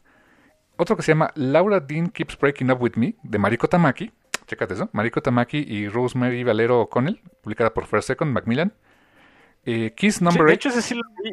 ¿Ah, Está sí? muy bonito el cómic, ¿eh? Laura eh, es, comedia romántica, es- está bonito. Es, muy de First Second, muy, muy de lo que es de First Second. Está muy padre, pero. Pues sí, la buen marico. Y tiene otro en la misma categoría. Exactamente. Kiss Number 8 de Colin A.F. Venable y Ellen T. Crenshaw, publicado por, por Fair Second. Hotcom de Ebony Flowers, publicado por Drone and Quarterly. Y, efectivamente, como dice mi hermano, Harley Quinn Breaking Glass de Mariko Tamaki y Steve Pugh. ¡Wow! Tiene dos en la misma categoría. Sí, sus, sus, sus chances de llevarse por ahí este eh, un Eisner antes de que salga su, su un imprint que ella va a curar a través de, me parece que es Harper Collins, ya no me acuerdo cuál la compañía, pero ella va a curar un imprint propio, completamente propio de ella, que se llama... Ay, dame un segundo, mientras platica. o sea, va a ser como su Berger Books, pero de Mariko Tamaki, ¿no? O sea, 100%, sí. mira nada más. Pues bien por ella. Eh, en lo que buscas el dato de quién, de cuál va a ser el imprint que, que va a curar esta eh, Mariko Tamaki, eh, quisiera comentar de mejor publicación de humor. De esta, honestamente, no, eh, no ubico varios, pero me llamó la atención. Este título que ni sabía de su existencia y que ahora necesito checar sí o sí. Es más fuerte que yo, definitivamente. En, este título, en esta categoría de Best Humor Publication, publicación de humor, está Anatomy of, Authors de Dave Kellett, publicada por SheldonComics.com. Eh, está Dead Wins, Dead Wins a Goldfish por Brian Ree, publicado por Chronicle Books. Minotaur de Lisa Treyman, publicada por Shortbox, que esta editorial es la que me llamó la atención ahorita, Shortbox, o sea, la caja chiquita. Ahorita digo el último, ¿cuál es? Eh, The, eh, The Way of the House Husband, volumen 1 de Kosuke Ono, traducido por Sheldon Xa, no sé cómo se pronuncia, por, de, por Viz Media, es un manga. Y Wondermark, Friends You Can Ride On, by David Malky, eh, publicado por Wondermark. Y el último, que es el que me llama mucho la atención por el artista y escritor que lo hace, se llama Sobek. No es, no es Sobek aquí el mexicano, no, no, no es el que salió en Roma, eh, no, es el, no es el doctor Sobek, no. Sobek con ese, publicado por Shortbox y escrito y dibujado por James Stockow. No sabía yo de este título, dije, ¿qué onda con este? No sabía que estaba haciendo algo Sí, más y no, y no sabía que estaba eh. haciendo cosas que no son Orkstein, pero en fin. Técnicamente no es nuevo. Sobek es una historia que salió. ¿Te acuerdas que, que salió, pero ya nunca lo compré? Un libro de arte de, de James Tocco con varias historias nunca antes publicadas. Grunt, sí, ajá, exactamente. No lo he comprado tampoco, pero sí. Ajá. Ahí viene, ahí viene esta historia, Sobek. Ah, porque ahora está solita, está, suel- está sueltita. Sí, ya, la publicaron en sueltitos, exactamente. Y es este su rendición del, dios egipcio, de Sobek, el cocodrilote, pues. Ajá, y, literal en la portada ves un sendo cocodrilo este, ahí en, Egipto y con un layout de página fantástico que como solamente el, el James Tocco sabe hacer, ¿eh? Sí, hay que conseguirla, ¿no? El buen James es la mera onda. Sí, sí, definitivamente, así que pues, ah, ok. Me llamó la atención por eso, dije, no ubicaba a los demás, pero dije, viendo que está el tío James, pues, le echaré un ojo también a esa publicación. Es lo bonito luego también de estas este, notas de Leisner que te enteras de más cosas, dices, ah, ok. Sí, sí, honestamente es, bastante este, um, informativo en ese sentido. Así es como luego agarramos este, temas para el café, muchachos. Definitivo. Eh, me brinco algunas categorías y nos vamos a este, las que son como eh, eh, por achievements individuales, ¿no? Mejor escritor. Mejor escritor está, está Bobby Curnow por Ghost en IDW. MK Reed y Greg Means por Penny Nichols en Top Shelf. Mariko Tamaki por Harley Quinn Breaking Glass. Por Laura Dean Keeps Breaking Up With Me. Y por Archie. No sabía que estaba haciendo Archie. Sí, es una miniserie de Archie. Ok, mira eso. Okay. Sí, yo, no me acuerdo cuántos fueron, pero sí, o sea, fue una serie limitada, perdón, de Archie. Quién sabe cuántos fueron, pero sí. Está Lewis Trondheim por Stay en Magnetic Press y Maggie Garrison en Self-Made Hero. J. Willow Wilson por Invisible Kingdom y por Miss Marvel en Marvel, evidentemente. Y también está Chip Sarsky por White Trees en Image, eh, Daredevil Spider-Man Life Story, que es el que les comentaba hace rato, y Afterlit eh, de Comixology Originals pues también un grupo bastante competidito, ¿eh? Bastante, bastante reñido. Cualquiera de estos se lo puede llevar. En la categoría de mejor escritor artista, o sea, eh, que hace todo, está eh, Nina Bunjevac por Besimena en Fantagraphics, Mira Jacob por Good Talk en Random House y The Menopause in The Believer. Eh, June, eh, es un, este supongo que es una publicación, una revista. Está es una antológica. Ah, de acuerdo. Está Kyum Suk Gendry Kim, perdón por la mala pronunciación mía. Kyum Suk Gendry Kim por Grass, eh, publicado por Drone Quarterly. James Stocko por Sobek. Eh, y está Raina Telgemeier por Gods. Y Tilly Walden por Are You Listening. También está complicadito, pero también creo que Raina se lo va a llevar. Pues puede ser Raina, puede ser el buen James. Porque ah, si algo tiene, tiene James es que a nivel gráfico, el tipo es genial. sí, es un fenómeno. es, eh, el nivel de detalle que puedes encontrar en sus páginas es, es absurdo. O sea, es, es te puedes pasar horas viendo sus páginas, vas a encontrar cositas. es, fantástico este cuate. Eh, sí, sí que ahí siento que la competencia es, va de él para los demás. Fíjate, eh, mejor este dibujante en tintador o este equipo de dibujante en tintador está Ian Bertram por Little Bird en Image Comics, Colin Doran por Snow Glass Apples en Dark Horse, que es una adaptación de una historia que hizo este Neil Gaiman, es su versión de, de Blancanieves básicamente. Eh, Bill Quisevely por The Dreaming, me da mucho gusto eso también. Eh, Simon Gain por Ghost Tree, eh, Steve Pugh por Harley Quinn Breaking Glass y Rosemary Valero O'Connell por Laura Dean Keeps Breaking Up With Me. También interesante aquí esa categoría, ¿eh? Sí, sí, sí. Creo que ya viene siendo hora de que la señorita Doran eh, este, se lleve algo, ¿eh? Una genial artista, por cierto. Sí, la verdad es que sí. Eh, mejor pintor o artista digital está Didier Cassegrain por Blackwater Lilies en Europe Comics, se llama. Alexander Clarice por Diabolical Summer de IDW, David Mack por un, cómic que se llama Cover en DC, eh, Lea Massé o Lea Mace, no sé, por Elma, A Burst Life Volumen 1, eh, Europe Comics, Julie Rochelieu por Rise of Fantomas, ah, fíjate, Fantomas, qué buena onda, y Christian Ward por Invisible Kingdom, los artistas digitales. Bueno, pues David Mack, Christian Ward, está interesante ahí también, ¿eh? Eh, y me, brinco a la parte de este mejor colorista, ya ves que también nos gusta mucho ver el tema de color aquí en, el café. Lorena Álvarez por Jicotea, publicada por Nobrow. Jean-François Belly por eh, Middle West Outpost Zero en Image. Matt Hollingsworth, también muy conocido su trabajo, este, por Batman Curse of the White Knight, Batman White Knight Presents, Little Bird y November. Molly Mendoza por Skip y Dave Stewart, también este, muy, muy conocido él, por Black Hammer, BPRD The Devil You Know, Hellboy and the BPRD, Gideon Falls, Silver Surfer, eh, Silver Surfer Black, Spider-Man. También bastante eh, trabajo ahí este, interesante de ellos. Eh, a mí personalmente conozco mucho el trabajo de Dave y el trabajo de Matt Hollingsworth, también muy muy buenos ambos. Y este, ya por último, este mejor letrerista está Deron Bennett por friego de títulos como Batgirl, Green Arrow, Justice League, Martian Manhunter, etc. Jim Campbell por este, cosas como Black Batch, eh, Giant Days, Lumberjanes, eh, eh, Rocco's Modern Life y Blade Runner y también Wasted Space en Bolt Comics. Bueno, Wasted Space en Bolt Comics, fíjate. Clayton Cowles, también muy conocido por trabajos en Aquaman, Batman, Batman and the Outsiders, Heroes, in Crisis, Pretty Deadly, The Wicked and the Divine, Daredevil, Ghost Spider, Silver Surfer Black, Superior Spider-Man, Venom. Emily Plateau. Sí, este dude está en todos lados, ¿eh? O sea... Chamba no le falta, ¿eh? Que eso está chido. Con Clayton, sí, Emily Plateau por Color, The Unsung Life of Claudette Colvin. También está, Stan Sakai. Stan Sakai este, por su trabajo como letrista en Usagi Yojimbo. Es que el señor hace todo. Eh, y Tilly Walden por Are You Listening. No sabía que también letras lo hacía ella, fíjate. No sabía. Sí, sus, cómics, o sea, los que saca por First Second, sí, ella hace de todo. Casi, casi lo sale a vender afuera de su casa. casi, casi tiene su distribuidora, Walden Distribution, ¿no? sí, que su, su, su carro ahí los va a mandar, los, manda a las librerías con eso. no, no sé, Y bueno, ya vienen otras más que son como este eh, periodismo en cómics, este libros relacionados con cómics, etcétera. Pues creo que son los que más este, nos llaman la atención. Y nada más quisiera apuntar. Y aquí, aquí este tengo como un, pues un poquito la duda. Porque hay dos categorías, Best Digital Comic y Best Web Comic. Oh, ok. No estoy tan cierto en la diferencia en ambas, pero a lo mejor este debe ser que Digital Comic es específicamente, no importa el medio en que lo difundas y webcomic hablas de sitios específicos, pero en fin.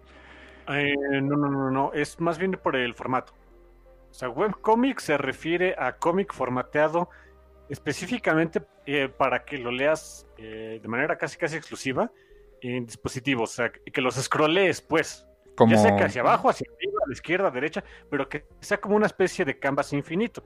Cuando se refieren a digital comic, es un cómic hecho de manera tradicional, o sea, que se eh, por paneles, páginas, etcétera, bla, bla, bla, bla, pero que lo lees a través de un, de un este, sitio digital como Comixology. Fantástica definición, carnal. Me encantó eso. Entonces, resumiendo, si está formateado específicamente para leerse en un ambiente web, o sea, en un, en un móvil, por ejemplo, ese es ya un webcomic. Y si está, si es un cómic, digamos, de, hecho, diseñado de manera tradicional, que publicas a través de internet, es un digital comic. Sí, y, esto viene este ahí en, en ahí en la página de los seis de, de, de San Diego Comic Con, cuando entras ahí a lo de a lo de los Eisner, ahí te especifican este, eh, webcomic es esto, ah, ok, digital comic es esto, y de que, ah, ok, o sea, me, me, hace sentido, no, no me eh, no, no me hace no, no, me saca roña la, la, definición, así que dije, ah, ok, suena bonito, está bien para diferenciarlos y pues dan un premio extra, porque si es muy distinto, y creo que ya lo vimos con Muted, sí creo que es muy distinto pensar tu cómic eh, para un formato web que para un formato digital. Sí, y tan es, sí, sí, cierto, definitivamente, porque incluso cuando trasladas un cómic eh, que dibujaste en una página tradicional de cómic y lo trasladas a un formato digital, pues tienes que recurrir a varias cosas porque no puedes asumir que todo el mundo lo va a leer en una tablet, aunque es un tamaño más parecido a una página, ¿no? Tienes que dividir paneles o este hacer efectos de zoom in, zoom out. O sea, podríamos decir que, por ejemplo, webcomic específicamente es Webtoons y también Digital Comic. Mucho de lo contenido de Central Fiction es Digital Comic, porque eran páginas específicamente hechas como, como cómic que tuvieron que reformatear, ¿no? Sí, ¿sabes dónde lo noté así? la, en esta semana, si soy súper honesto, eh, esta semana noté esa gran diferencia en, eh, en Niebla. En Niebla, Niebla está saliendo a través de, de Webtoons, de, Webtoons, de nuestro amigo Ramón eh, estoy suscrito y este, lo estuve leyendo, estuve leyendo los capítulos más recientitos que están, actualizando cada semana. pues sí, pues sí, se tuvo que hacer el reformateo de panel por panel y O sea, ponen el panel, dejan un espacio en blanco, ponen el otro panel y para que vayas scrollando hacia abajo, ¿no? En cambio, en Muted las transiciones son mucho más fluidas porque está pensado para ese formato. Ese es donde me di cuenta de, ah, ok, los Eisner, sí, ok, es, es un excelente punto el que quien se le ocurrió esa definición de webcomic y cómic digital, ¿no? Ahí me quedó claro como que, como que sí tienen razón, pues. Sí, sí, sí. Y más como tenemos la referencia del cómic de, Niebla, que lo hemos visto en físico, dices, ah, o sea, aquí, aquí, se, aquí se ve el reformateo, ¿no? Que aún así sale bastante bien, déjame decirte, ¿eh? Sí, se, lee muy padre, pero siento que sí es distinta la, la experiencia de lectura. Sí.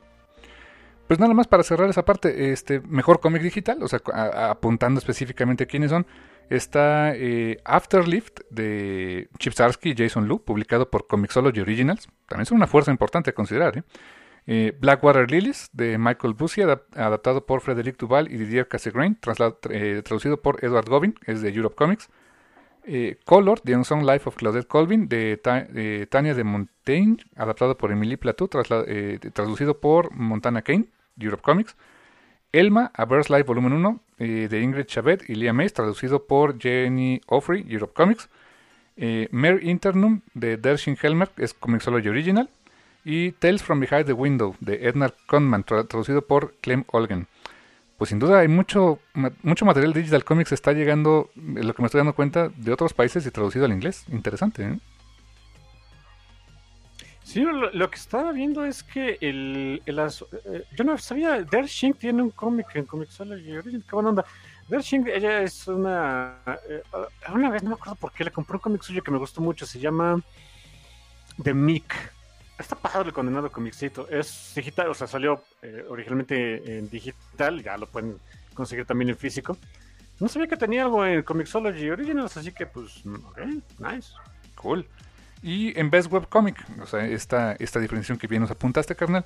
Eh, uno que se llama Cabramata, qué nombre tan raro, de Matt Hoyne. Eh, otro que se llama Chuck Wagon at the End of the World, de Eric Lundy. The Ice, de Javi de Castro. Fried Rice Comic, de Erika Eng. Remind Me de Jason Brubaker. Jason Brubaker, órale. Eh, Third Ship Society de eh, Meredith Moriarty. Todos ellos vienen su respectivo sitio web para que lo puedan también checar en línea. Eh, pues, pues, la verdad, este, qué interesante es a, lo que nos ha llevado también eso, ¿no? esa distinción de no todo el cómic digital es webcomic, no todo el cómic, no todo el webcomic es un cómic digital. Qué interesante definición. Sí, podríamos decir que eh, todos los comi... A ver, ¿cómo sería? Ah, no, mejor no digo tonterías. sí, tenemos que pensar bien ese diagrama de Ben, ¿no? Sí, sí, sí. Y, apenas me estaba girando la rilla, así que mejor otro día. Deja que gire bien. Eh, pues bueno, yo creo que ahí le, paramos para irnos a una primera mitadcita y pues ahorita vemos, ¿no? Sí, me late, carnal. Pues sí, bastantes notitas, muchas cosas que pasaron esta semana, muy interesante. Eh, ya les, ya este, les platicaré, este, eh, cuando se salgan los ganadores, si, si, si tuve la oportunidad de, votar, ya les diré por quién estuve votando. Algunos tengo muy claros, otros todavía no, pero ya veremos. Eh, y pues por lo pronto nos vamos a una pequeña pausa, como bien apunta mi hermano, aquí en el Café Comiquero, y regresamos con nuestro tema central. No se vayan.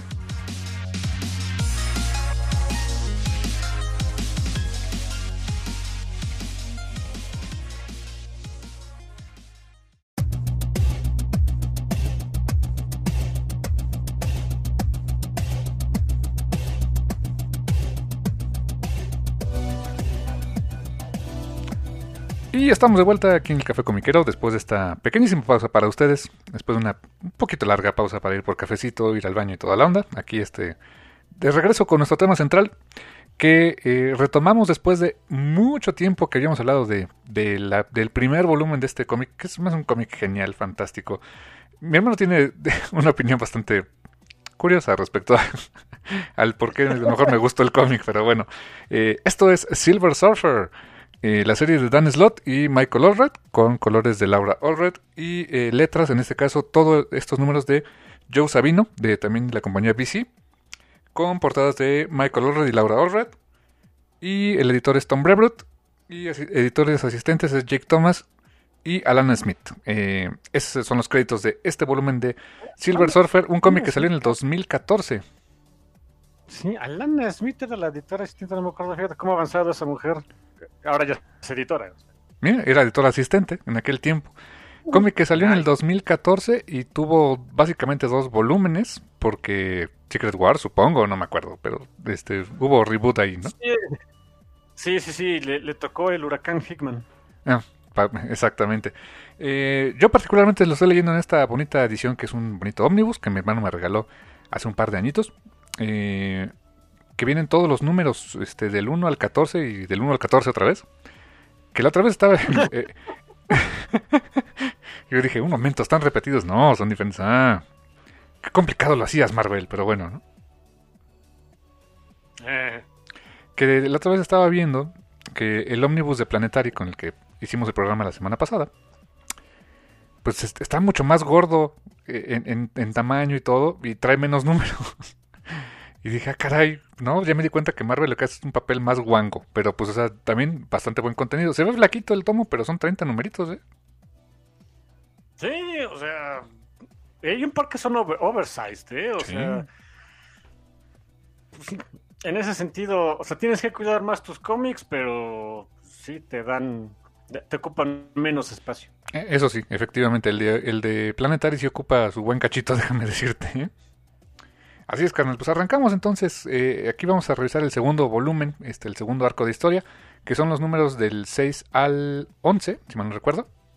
6, 7, 8, 9, 10. No, 6 al 10. Yo empecé a leer a partir, yo empecé a leer a partir del 7, pero sí, sí, desde el 6 al 10.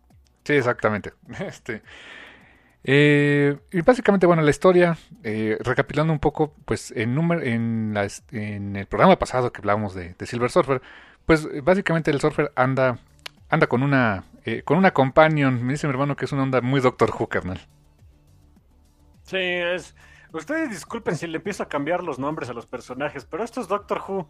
Aparte no es sorpresa de nadie. Dan Slot es muy fan de Doctor Who y se ve que trasladó todo eso al cómic de Silver Surfer. ¿Qué me decías que a ti qué te pareció el cómic?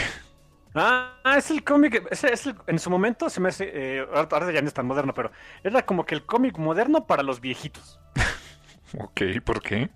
Todo el cómic está estructurado de manera que te recuerde a un cómic retro, un cómic de esos que, se escribían en los 70 principios de los 80s, eh, estilo Jack Kirby, estilo este, Jim Steranko, cosas así, donde hasta incluso el coloreo de, de Laura Alred le, baja los tonos, o sea, le, baja el tono del digital para que, para que parezca más las plastas de color que utilizaban en esos años. El tipo de dibujo es muy parecido. O sea, eh, de por sí, eh, Michael Rottenberg tiene eso de que mantiene un, trazo muy contenido dentro de los propios paneles. Bueno, todavía más aquí para, para dar esa idea de de cómic retro, los diálogos están escritos de esa manera. Eh, no exactamente las palabras que utilizan, sino el cómo, está, cómo hablan los personajes, el ritmo en el que hablan, eh, parece mucho, me recuerda mucho a, cómics de esos años. Y está bien, o sea, es que es, es lo bonito del cómic, no hay cómic para todos, pero sí se me hizo el, guiño acá de Dan Slott de, hey, pues para los viejitos como, como su servidor, pues aquí está el cómic moderno, ¿no? Y pues ya, y, si no eres tan viejito y te gusta, pues también qué bueno, pero, pero como que siento que, ese era el objetivo también de, de, de Dan Slott, de darle, pues seguirle dando a la gente de su generación, pues más, sí, dándole todavía otras razones, ¿no? Para, para seguir comprando, por ejemplo, algo de Marvel como Silver Surfer, que tiene todos los años del mundo. Y estaba viendo la, historia de publicación del Silver Surfer, yo no tenía idea de que era tan grande. ¿eh? Sí, sí, sí, ha tenido, o sea, Empezó en los Fantastic Four, evidentemente, en aquella historia con Galactus. Se quedó un muy buen rato en la Tierra y, de ahí hubo varios volúmenes, de, este, varios reintentos también de, seguir contando historias del Surfer. Una por ahí de Kirby que se quedó en un cliffhanger de que iba a ser el Savage Silver Surfer, una cosa así. Jamás lo terminó, fue cuando salió de Marvel. Eh, eh, tuvo aquella colaboración de Stanley y Moebius, que es este un, un título llamado Parable eh, bastante, bastante interesante también. Pero ha tenido muchas iteraciones este, en publicación del buen surfer, ¿eh? Sí. Está cañón. Sí, carnal. Y pues sí, creo que es el estilo que, que, dices, ¿no? Que, que, busca esa, eh, esa imagen retro. creo que escogieron el artista perfecto. Michael Allred eh, sabe hacer eso, eh, aunque también ha, experimentado con otros, otras formas de, trazos, pero en general su trazo es así, se presta a esa, esa onda retro que, que, andaban buscando con esta vibra. Y sí, efectivamente, se parece mucho a Doctor Who en, en la dinámica con su, con su este, companion que aquí se llama Don, Don Green, que, este, que es una, eh, una chica de la Tierra, que tiene una gemela, eh, y que, curiosamente, en el volumen pasado, vimos que su gemela no le gusta para nada estar en casa y a ella le encanta viajar. Entonces, eh, y ahora está haciendo el viaje más cósmico, fenomenal y todo que te puedas imaginar, ¿no? Sí, y también sabes en qué se siente cómic, ahora que lo mencionas también, en qué se siente cómic para viejitos, que es episódico. Oh, sí. Como los cómics antiguitos. Y se agradece, ¿sabes? Se agradece esa, digo, sí hay eh, como un, arco largo de historia y hay, eh, sobre todo los últimos números de este, de este arco, eh, son como más relacionados, pero en general yo agradezco mucho eso. Cada número me dejaba un principio, desarrollo y final bastante bien hechecito, muy, este, muy entretenido y, muy, muy fácil de leer, muy digerible. La verdad, es, este, te soy honesto, este volumen lo leí en, en una tardecita, o sea, el, estos números los no podía dejar de leerlos, o sea, terminaba una historia y dije, ay, el siguiente, el siguiente. Los leí muy rápido, los disfruté bastante. Eh, tienes, efectivamente, efectivamente tienes razón, tiene esa estructura eh, episódica ligera, podríamos decir. E, es una lectura divertida, interesante, con ideas locas, pero ligera también. O sea, en ese sentido, lo recomiendo bastante si quieren algo como más, este, eh, no tan digamos eh, de que va a cambiar el mundo o, que es una forma de arte elevada eh, no demerito para nada el trabajo de los autores ni mucho menos pero es, un cómic sumamente entretenido muy disfrutable visualmente agradable fíjate que le mostré así mi, este, mi esposa estuvo estaba viendo de repente que estaba leyendo esto se acercó a ver y le mostré los dibujos y dice ay es un dibujo muy agradable o sea no está muy, muy cargado. Es algo que, particularmente a mi esposa no le gusta mucho cuando los dibujos están súper cargados. pensemos en un James Stockow, yo creo que a ella no le gustaría nada. Este, no, o aquí veo como, este, eh, como colores muy armónicos, diseños muy, este, muy, muy sencillos en la página, fáciles de leer. Eh, son artes, son formas de arte diferentes, pero definitivamente eh, cumple en ese sentido Michael Orres con esa, esa estética que nos quiere proponer y que honestamente a mí me gustó bastante. Pues, ¿qué dices, carnal? Si vamos viendo, este, pues, numerito por numerito, más o menos de qué nos lleva la historia y qué, podemos comentar de cada uno. ¿Te late? Sí. Empieza tú porque se me fue el 6. El 6 empieza de manera bien ominosa. y me encanta cómo empieza. Porque está el surfer. Está el surfer de repente acá. Eh, eh, lo vemos en un primer plano. El cómic abre con una, una página completa donde vemos su cara del Silver Surfer asustado asustado porque le dice, escucha un diálogo, o sea, solamente vemos un, un, globo de diálogo con unas letras más grandes, más, o sea, eh, que, dan a entender que es una, una voz potente que, quien le está diciendo esto, y el diálogo simplemente dice, Surfer, tengo hambre, encuéntrame un planeta. Y el surfer se voltea así de, ¡ay! O sea, Para los que... ¿Quién le dice normalmente eso? Eso se lo diría Galactus. Imagínate que estás acá en tu rollo, acá con, este, con tu companion, viajando por el universo y de repente oyes que alguien te dice eso, dices, no, no, no, o sea, te haces pipí plateada en ese momento, yo creo, ¿no? y sí, de hecho el surfer se voltea y le dice, ¿qué? Dice, no, pues que tengo hambre, que si nos puedes encontrar un planeta donde pueda comer algo. Ah, sí, no hay bronca. Ahorita, o sea, esta Don le dice, pues, o sea, sí, chido que vamos a viajar por el universo, pero hace hambrita. Ah, bueno. Y se, se, acercan a un planetoide, digamos, que es básicamente un puesto de comida gigante, que se llama Subspace, como Subway, con el color y el diseño de Subway, pero es Subspace. Ok. Y quien nos atiende es un dude eh, de color verde, pero con dos cabezas. ¿Te acuerdas de este compa de que salió en, en Hombres de Negro? Este, creo que era Johnny Knoxville, ¿no? Eh, Era Johnny Knoxville. Por... Sí, exacto. Igualito, hace cuenta. De hecho, de hecho, lo ves y es Johnny Knoxville, pero en verde. Este, y con la otra cabecita. Está muy chistoso. Y les vende un sándwich de algo. Veto a saber de qué, pero les vende un sándwich. Y el surfer paga, o sea, porque pues sí, o sea, tiene que pagar. Él no come nada, él no necesita comer. Pero en estos primeros, estas primeras páginas, nos dan a entender de que, pues, él no necesita comer y él puede pasarse años luz este, este, surcando, este, los, surcando los, los cielos y, los, y el espacio y las estrellas. Pero Don no, Don es una humana que tiene necesidades humanas. Y este para ir pagando por la comida, lo que hace es convertir cosas en oro. Cosa que más adelante estaría jugando más en la historia. La forma en que él puede pagar por lo que Don consume es convirtiendo cosas en oro para que pues, sea su forma de pago. Entonces, eh, ok, es conveniente. Y los primeros paneles eh, hay como este, tres páginas de esto de que hay como varias salidas en falso así de este ahora sí vámonos este a, surcar las estrellas eh, creo que tengo que ir al baño. Bueno ya bueno al baño. Este ahora sí vámonos este Norin ahora que tengo que comer pero ya comiste soy humana como tres veces al día. Bueno ahí van a, comprar a comer este creo que unos frutos o no sé y cada vez que se va, me encanta que el surfer cada que, que ahora sí nos vamos, primero empezaba como que, ahora sí, a las estrellas, ahora sí, ahora sí. se le va bajando así de intensidad de, ¿ahora qué? Dice, tengo que ir al baño. Dice, ¿otra vez? Sí, pero ahora voy del 2. Bueno, ya por fin así de, bueno, ya nos vamos. en lugar de, ahora sí a las estrellas, bueno, ya nos vamos. Dice, y permiso cenar. Ay, bueno, a ver. Dice, ahora sí, nos vamos. Norin, ¿ahora qué?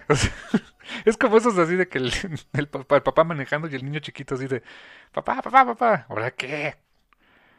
se me olvidó, eh, ya nos vamos de vacaciones. Papá, se me olvidó, no sé qué rayos. Ah, vamos a la casa.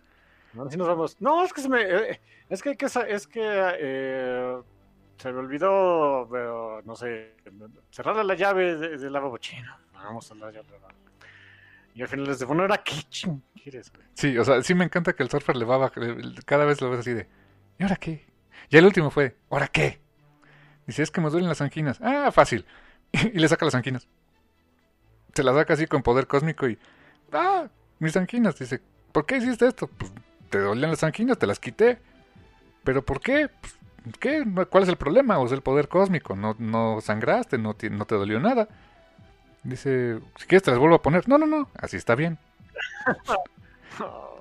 Dice, entonces ¿cuál es el problema? Pues que no me diste mi helado. ¿Qué? Pues sí, cuando te sacan las anginas te dan helado. Y sí es cierto, a mí me sacaron las anginas de chiquito y me dieron helado. Así que este dice, bueno, vamos por helado. O sea, ya el surfer así de, bueno. Y van a, un, a la mejor heladería del universo. Se llama, eh, está en un planeta llamado Planet Prime. Que el Planet Prime tiene una particularidad bien chistosa. Por cierto, la, página en la que están comiendo helado es reminiscente de una, una famosa ilustración de un merendero en, Nueva York. No recuerdo quién hizo la ilustración, pero es muy, muy famosa. La han usado en cientos de, de, este, de, homenajes. Creo que hasta los personajes de Watchmen han aparecido en, esa, en ese merendero. y sí, o sea, le encantó el helado. O sea, sí fue el mejor helado del universo y qué bueno. Pero Planet Prime tiene un asunto. Eh, tiene una sociedad bien extraña. Se supone que de cada actividad, cada persona que vive en Planet Prime, su objetivo es ser el Prime o el mejor en algo. Y por lo tanto hay un especialista, y solo un especialista, en cada cosa. Eh, hay un Ice Maker Prime. O sea, hay un, este, un, un, hacedor de helados Prime, que es el mejor haciendo helados en todo el planeta, pero hay uno. Hay uno. No, no, e, e, es el especialista en eso y él nos, y ese hacedor de helados no hace otra cosa más que hacer helados. Eh, el surfer paga también convirtiendo un pedazo de helado en, oro. Y ahí cerquita estaba una, una señora viendo cómo, este, cómo pagaban. Y los acusa de haber interferido con la economía del planeta. Porque disrumpieron la cantidad de riqueza que hay en el planeta al crear de la nada este, riqueza artificial, que es el oro. básicamente es como una, este, cómo funciona de repente el sistema económico mundial, ¿no? Pero más o menos es por ahí lo que quiso decir Dan Slott. De, hecho, eso, lo ponen eso sí lo van a encontrar durante todo el cómic. O sea, esas... Y, que es algo que hace mucho en eh, eh, la serie de Doctor Who. Hacer esos paralelismos de cosas que hacemos en la Tierra los extrapolan a nivel interplanetario para que suenen ridículos. Y por ejemplo esto de que todos los, los, seres de este planeta son buenos en algo, pero solamente son buenos en una cosa. hay una este, Street Dancer One, o sea, es la mejor bailarina callejera y es lo único que sabe hacer. O sea, no sabe, no es buena haciendo otra cosa más que siendo bailarina en la calle. Y quien los estaba viendo era la Banker One. La banquera es la que sabe de economía, es la que sabe toda la onda y es la que los acusa de que disrumpieron el, sistema económico del planeta. Y mandan llamar a, este, pues básicamente al ejército porque lo ven como una invasión. Y quien los va a detener es Warrior One, el guerrero número uno, que es el soldado definitivo según esto. Y hay una batalla interesante entre el Surfer y el Warrior One. O sea, este, está, bastante bien diseñada esas páginas. Y el Warrior One es bastante poderoso. o sea, aunque el otro tiene el Power Cosmic, pues sí le da una batalla interesante. Y muy al estilo de Doctor Who, la forma en que este en que acaban con con este Warrior One, Don se entera de que en este planeta, si bien hay un Warrior One o un Banker One o un Street Cleaner, One, o sea, un, este, un barrendero One, siempre hay un 2. Y el 2 no puede ser tan bueno como el 1, porque es el 2. E, e, es como bono, pues el, es el, pues, nada más el número 2, ¿no? Eh, el bono de YouTube, si no hubieran South Park, ¿no? Eh, pero solamente el 2 no puede ser tan bueno como el 1 porque el 1 es el 1. Es, muy, es muy raro y es muy lógico, pero para ellos no, no, para esta sociedad no puede ser así. O sea, el número 2 nunca va a poder ser tan bueno como el 1 porque no es el número 1. Entonces, la forma en que eh, derrotan a Warrior 1 es quitándole su placa de ser el guerrero número 1. Se la quitan y en ese momento el guerrero número 2 pasa a ser el guerrero número 1 porque el 1 ya no lo era. Y así la libran. Así logran librar esta, este predicamento y se van al espacio. Regresan al espacio después de esta pequeña aventura. Que como dices, se me hacen muy de Doctor Who. Eh, este, yo no he visto mucho la serie, pero por lo que tú me has contado, tienden mucho a resolver las cosas, eh, incluso a nivel de guion, de manera como más mm, inteligente y menos de trancazos y cosas por el estilo. Un poco por temas de presupuestos, como me has contado, carnal. En realidad era porque al principio Doctor Who era una serie este, educativa. Era la, intención era mandar a un monito a través del tiempo para enseñar la historia a los chamaquitos. Eh, y la, intención era que se enfrentara a conflictos, pero no los resolviera, no los resolviera con, violencia. Por, por eso le daba un este le daban herramientas en lugar de armas. La, herramienta más famosa del doctor es su, eh, su Sonic Screwdriver, su, este, um, desarmador sónico. su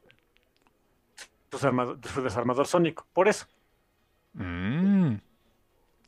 Y, así, o sea, la verdad es que eh, me gustó eso de cómo resuelve aquí Dan lo del problema, pues utilizando la misma lógica que te plantea el planeta. E, eso se me hizo bastante divertido, bastante interesante y dio para muy buenos visuales, también para ver al Surfer peleando con, con el Warrior One.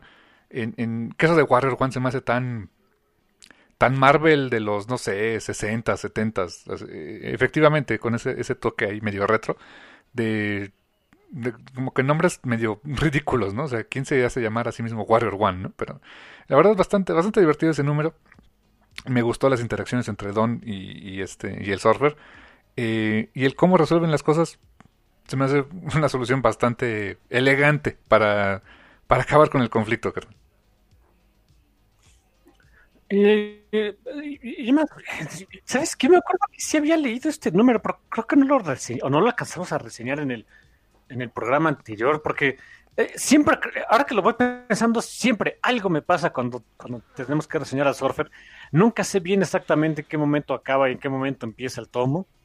Este, así que, pues, me sigo. ¿Te sigues con él?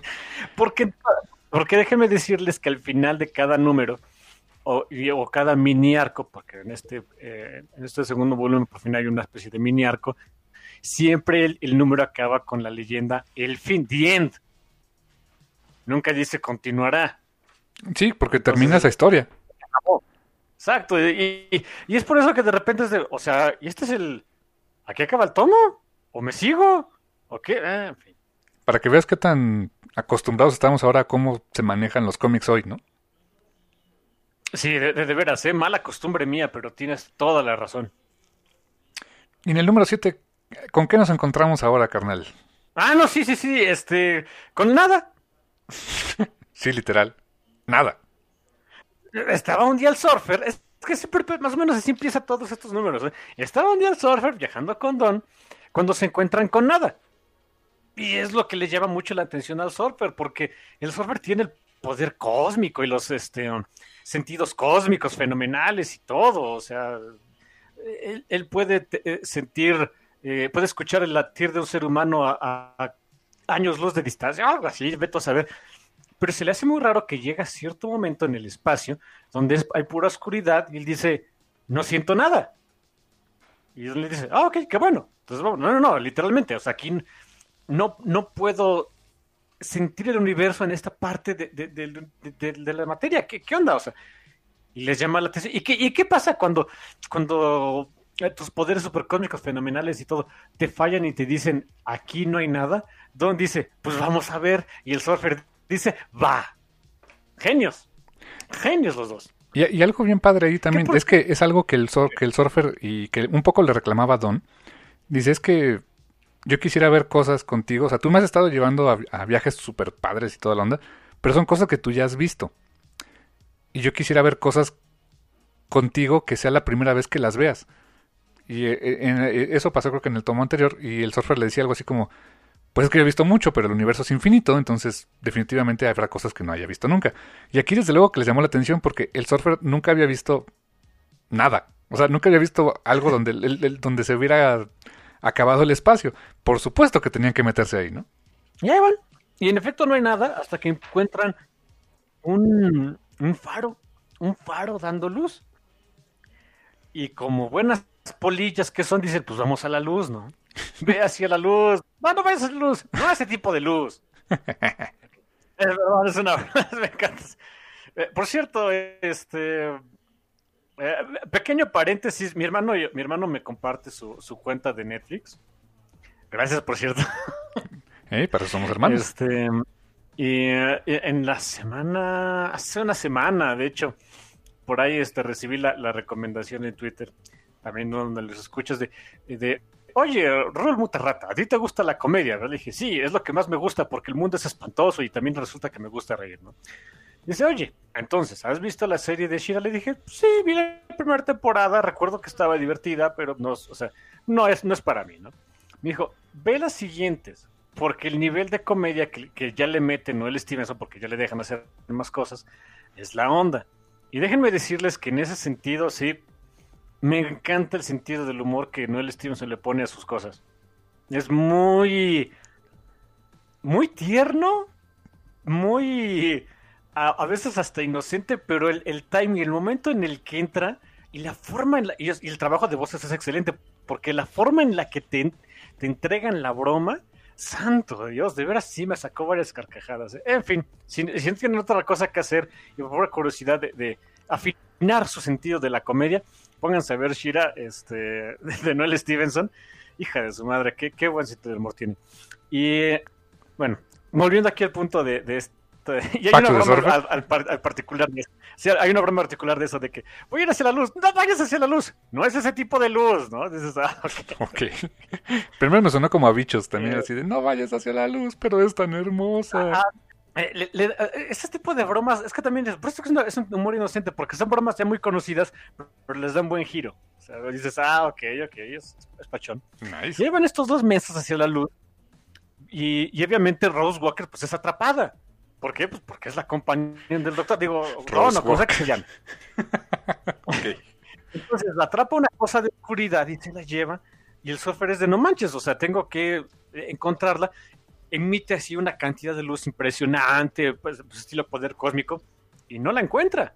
Que por cierto, aquí, bonito detalle de esas cosas. Emite así su luz así gigantesca con el poder cósmico.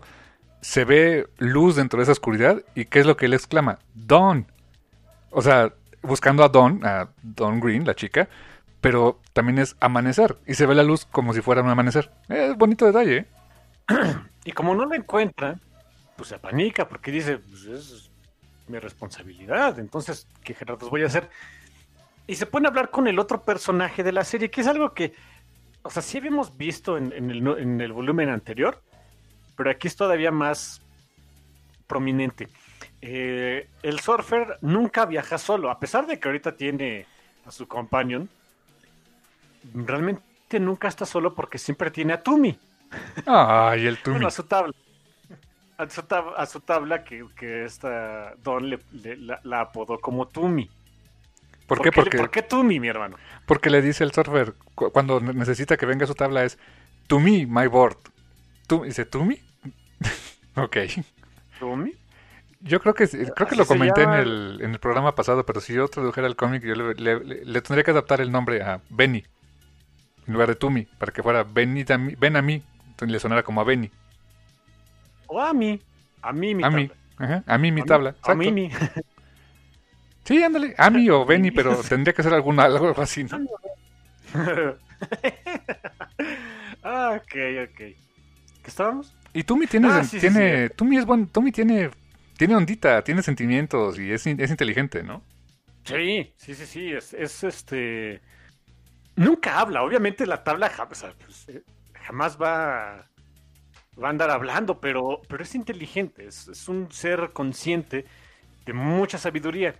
Y, y, a través, y es a través de la tabla que, de donde consigue el software la idea de, oye, si aquí, si con tus sentidos pues no puedes detectar nada, si, si siendo surfer con todo tu poder cósmico no puedes encontrarla, ¿qué tal si haces que te lleve la misma oscuridad si ya no eres surfer? Entonces el surfer es uno de sus viejos trucos, se le quita lo plateado, se da un bañito y, termina, y se queda como Norin, como Norin Rad, y entonces ese, ese ser como de oscuridad ahora sí se lo lleva. Se lo lleva al mismo lugar, evidentemente, donde estaba esta Amy Pond. y, sorry. Y, y ya que la encuentra, vuelve a ser el surfer, la rescata y ve que, que ese ser de oscuridad en realidad es un ser viviente, que esa forma de, de atraer este, viajeros interestelares, pues es la forma en la que come. Es como un Es- pez abisal, ¿no? Es como, de esos, Exacto, es como de esos peces abisales que utilizan señuelos para... Ahí van los pececitos mensos a la luz y pues se los traga. Lo mismo es con esto. Y ya se iba, ya se iba esta... eh, eh, tanto el surfer como, como esta... eh, como Don. Y Don le dice, pues es que no podemos irnos así, así como así, porque esta cosa va a seguir matando gente. Y el surfer dice, "Ah, ok, tienes toda la razón. Acaban con este ser que nunca lo vemos por completo. También es un bonito detalle que es algo que ahí sí por presupuesto siempre decía mucho en la serie de Doctor Who. De repente no te mostraban el monstruo porque, pues, hey, está caro. el CGI o, o- o el, El efecto o el- práctico. el ¿no? maquillaje está carito, ¿eh? Así que probablemente nunca lo muestran, aquí tampoco. Y ya, eh, salvado el día. Y, eh, pero se planta una de esas semillitas que tanto le gustan a Dan Slot en sus cómics. Eh, para que nunca más se vuelva a perder, el surfer le da un anillo a Don. Un anillo hecho de surfer. Guácala, pero es cierto. Básicamente sí. O sea, le dio un pedacito de sí mismo, ¿no? Eh, exactamente. Y- y- y ahí acaba otra vez el, el- cómic y otra vez dice, el fin, dije, ok, ya acabé el tomo. No, sí, hay, hay más. Fíjate que la estructura de este cómic me gustó mucho. Hay varios flashbacks en los cuales vemos aventuras en, en dos páginas de diferentes mundos que han recorrido, donde se siembran cosas de, que van a, a- funcionar más adelante. Una es que eh, Don se ha caído de la tabla, por eso es que el, cuando entraron con esta trampa del pesa, del digamos pesa abisal espacial, eh, se pudo caer ahí, o sea, se, ha caído alguna vez. Otra es que no le gusta que le quiten los puntitos de su traje de su ropa, o sea, toda la ropa que le hace el surfer para que se aclimate a diferentes lugares tiene que tener sus puntitos. Y hay una razón muy bonita de ello. Eh, su hermana, que no recuerdo el nombre, este, creo que Eve, creo que se llama así. Su hermana eh, y ella son gemelas. Y su mamá, para diferenciarlas, aunque dice que eventualmente su mamá, o desde el principio sabía quién es quién, que dicen que es muy común, que los papás de gemelos sí las identifican con el tiempo. Eh, para no este, conflictuarse, a su hermana la, ves- la vestían de abejita, o sea, le ponían colores de abeja, o sea, negro con amarillo, y ella la vestían de Catarina, o sea, de negro, con negro y rojo con puntitos. Entonces, eh, está tan este, acostumbrada a eso que toda su ropa tiene que tener esos puntitos, porque eh, desde chiquita así la acostumbraron. Se me hace un detalle bien tierno, así que es como un pet peeve, pero muy bonito del personaje. Otra cosa es que eh, también establecieron en, en- a través de estos flashbacks otra cosa más, que, que como bien dices, Tumi eh, tiene sentimientos. ¿Sabes cómo que se me hace? Como la alfombra de Aladdin. Ándale, ándale, algo así.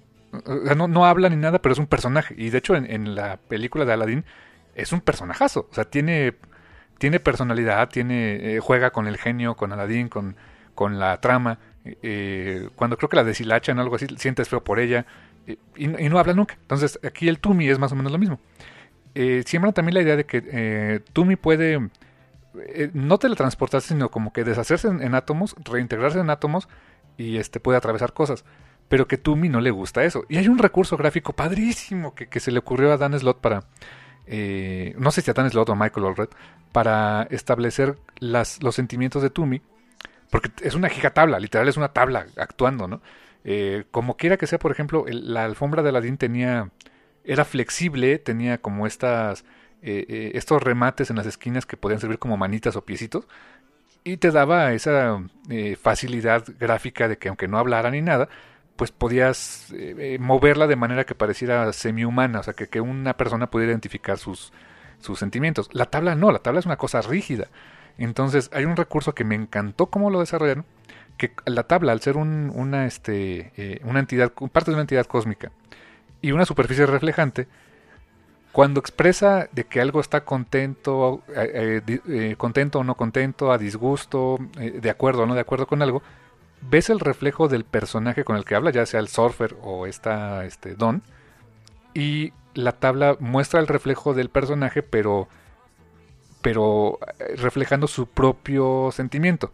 Hay una parte donde Don está viéndose a sí misma en, el, en, Tumi y Tumi le, da a entender que no le gusta que el surfer le pida que se deshaga en átomos. Y le dice, ok, le voy a pedir a Norin que nunca lo haga. Y en la tabla, le, su reflejo de Don, la tablita, le, le manda un beso, así como diciendo, chido, gracias. Y se me hizo, se me hizo un recurso, una solución muy sencilla, muy creativa, para darle eh, personalidad a un tercer personaje que honestamente era muy complicado hacer que el personaje este, tuviera la suficiente personalidad y actuación por la naturaleza de lo que es.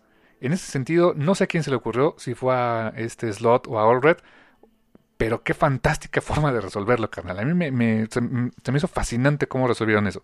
Y también establecen otra cosa, de que el surfer, siendo este, eh, pues, si está en su forma no, este, no plateada, sí es vulnerable. O sea, sí se puede, sí pierde eh, de alguna manera sus, sus capacidades em, eh, de, entidad cósmica de Heraldo de Galactus. Pero, muy importante, es como también puede disfrutar las cosas de manera humana. O sea, él puede, eh, no necesita comer, pero si se le quita lo plateado, puede comer, puede comer y, sentir sensaciones humanas.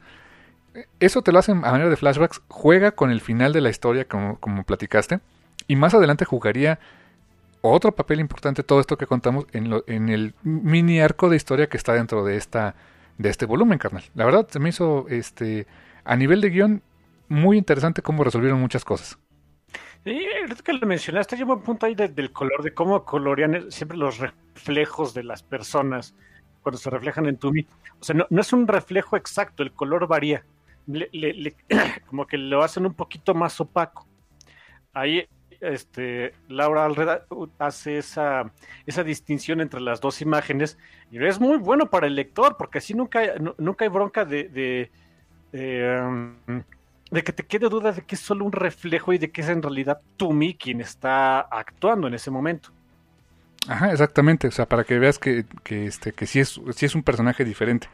La verdad, una, chulada en ese sentido. Este, la composición eh, eh, es redonda, tanto el guion de Slot, Allred en el dibujo, Laura en el color. Eh, eh, es un cómic hecho, honestamente, con gran profesionalismo y, con mucho amor por el cómic, honestamente. Eh, la verdad, se, puede sentir en las páginas. Y llegamos al número 8. es el siguiente. Exacto, es, es en este número 8 donde por fin empieza ahora sí un arco completo de historias.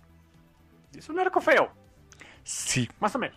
Sí, tiene, tiene una resolución eh, pues bastante, este, bastante buena, podríamos decir, eh, entre lo que cabe. Pero tiene, pero el arco en sí está, está feito porque pasan muchas cosas que, te duele saber de los personajes. El, arco comienza en un planeta llamado New Haven. Y en New Haven vemos que está poblado por eh, razas extraterrestres, pero tienen una particularidad. Ningún extraterrestre es igual al otro. O sea, todos son diferentes. Y la razón de eso, de por qué son diferentes, ahorita lo vamos a ver, pero eso hace que cada uno de ellos ah. tenga, tenga un elemento cultural único. Y cuando uno de ellos fallece, lo, que el número abre, abre muy sombrío, abre con un funeral. Abre con el funeral de un, de un este eh, de un, de un extraterrestre, que por cierto dice, del planeta Logar, aquí vive su último hijo, Vega Lolo. Eh, eh, este, este planeta está poblado de últimos hijos, o sea, el último hijo de Krypton, el último hijo de Marte o lo que sea.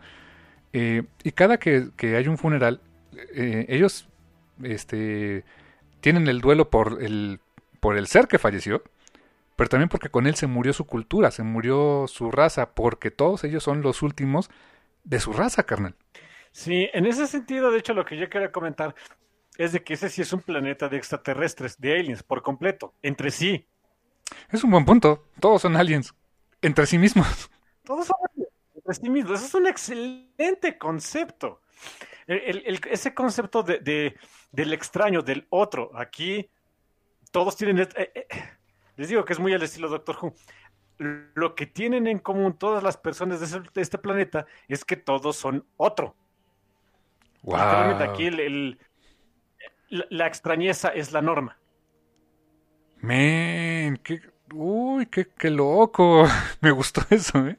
La extrañeza es la norma. Damn, ¿no? Damn. Y, por cierto, muy al estilo también de Doctor Who, ¿cómo comienza, o sea, de por qué se desarrolla el, el arco? Ah, bueno, porque Don, porque el surfer quería hacer algo, algo bonito por Don. Y le dice a Tumi, oye, Tumi, ¿dejarías que Tom, que esta Don te manejara un poquito? Y Tumi le dice, va. Este es un baboso que, diga, que haga la sugerencia y un baboso que diga va. Y en efecto, en el momento en el que Don, porque Don se había quedado dormida en una parte de la tabla, y cuando des, la despierta le dice, oye, pues qué tal si yo siempre ando manejando, ¿te gustaría a ti manejar? Y Don le dice, pues super va. Pero nada más que ella no sabe bien cómo manejar la tabla. Y al no saber manejarla pasa algo. O sea, no, como no sabe bien manejarla. Exacto, digamos que parece como si se estrellara en este planeta, como si el planeta hubiera aparecido de la nada y se estrellan en, New Haven. Más o menos, hay una explicación muy padre, pero eso está un poquito el spoiler, eso va a venir después. Sí, y cuando se estrellan, por cierto, la tabla como que se quedó medio, o sea, Tumi como que estaba medio wobbly, o sea, como que no, no, no tan, no tan sólida, y y dice, pues, ¿qué le pasó? Dice, no, pues déjalo descansar tantito, ¿no? Y de hecho al, al surfer como que también, este, como que, como que algo le pasaba. Decía, hay mucha información aquí, no puedo, no puedo, este, como, organizarla. Bueno, pues mejor conviértete en humanito. Va. Y se convierte otra vez en Norin Rat. Que por cierto, déjame decirte que a nivel gráfico, como me gusta verlo como surfer, porque como, como Norin Rat se ve bien raro, ¿eh? Sí, parece una especie de Lex Luthor de tercera generación y dices, no, no, gracias. Sí, o no sé, como que Mike Aldred dijo, a ver, Grant Morrison, a ver, préstame una foto, ¿no?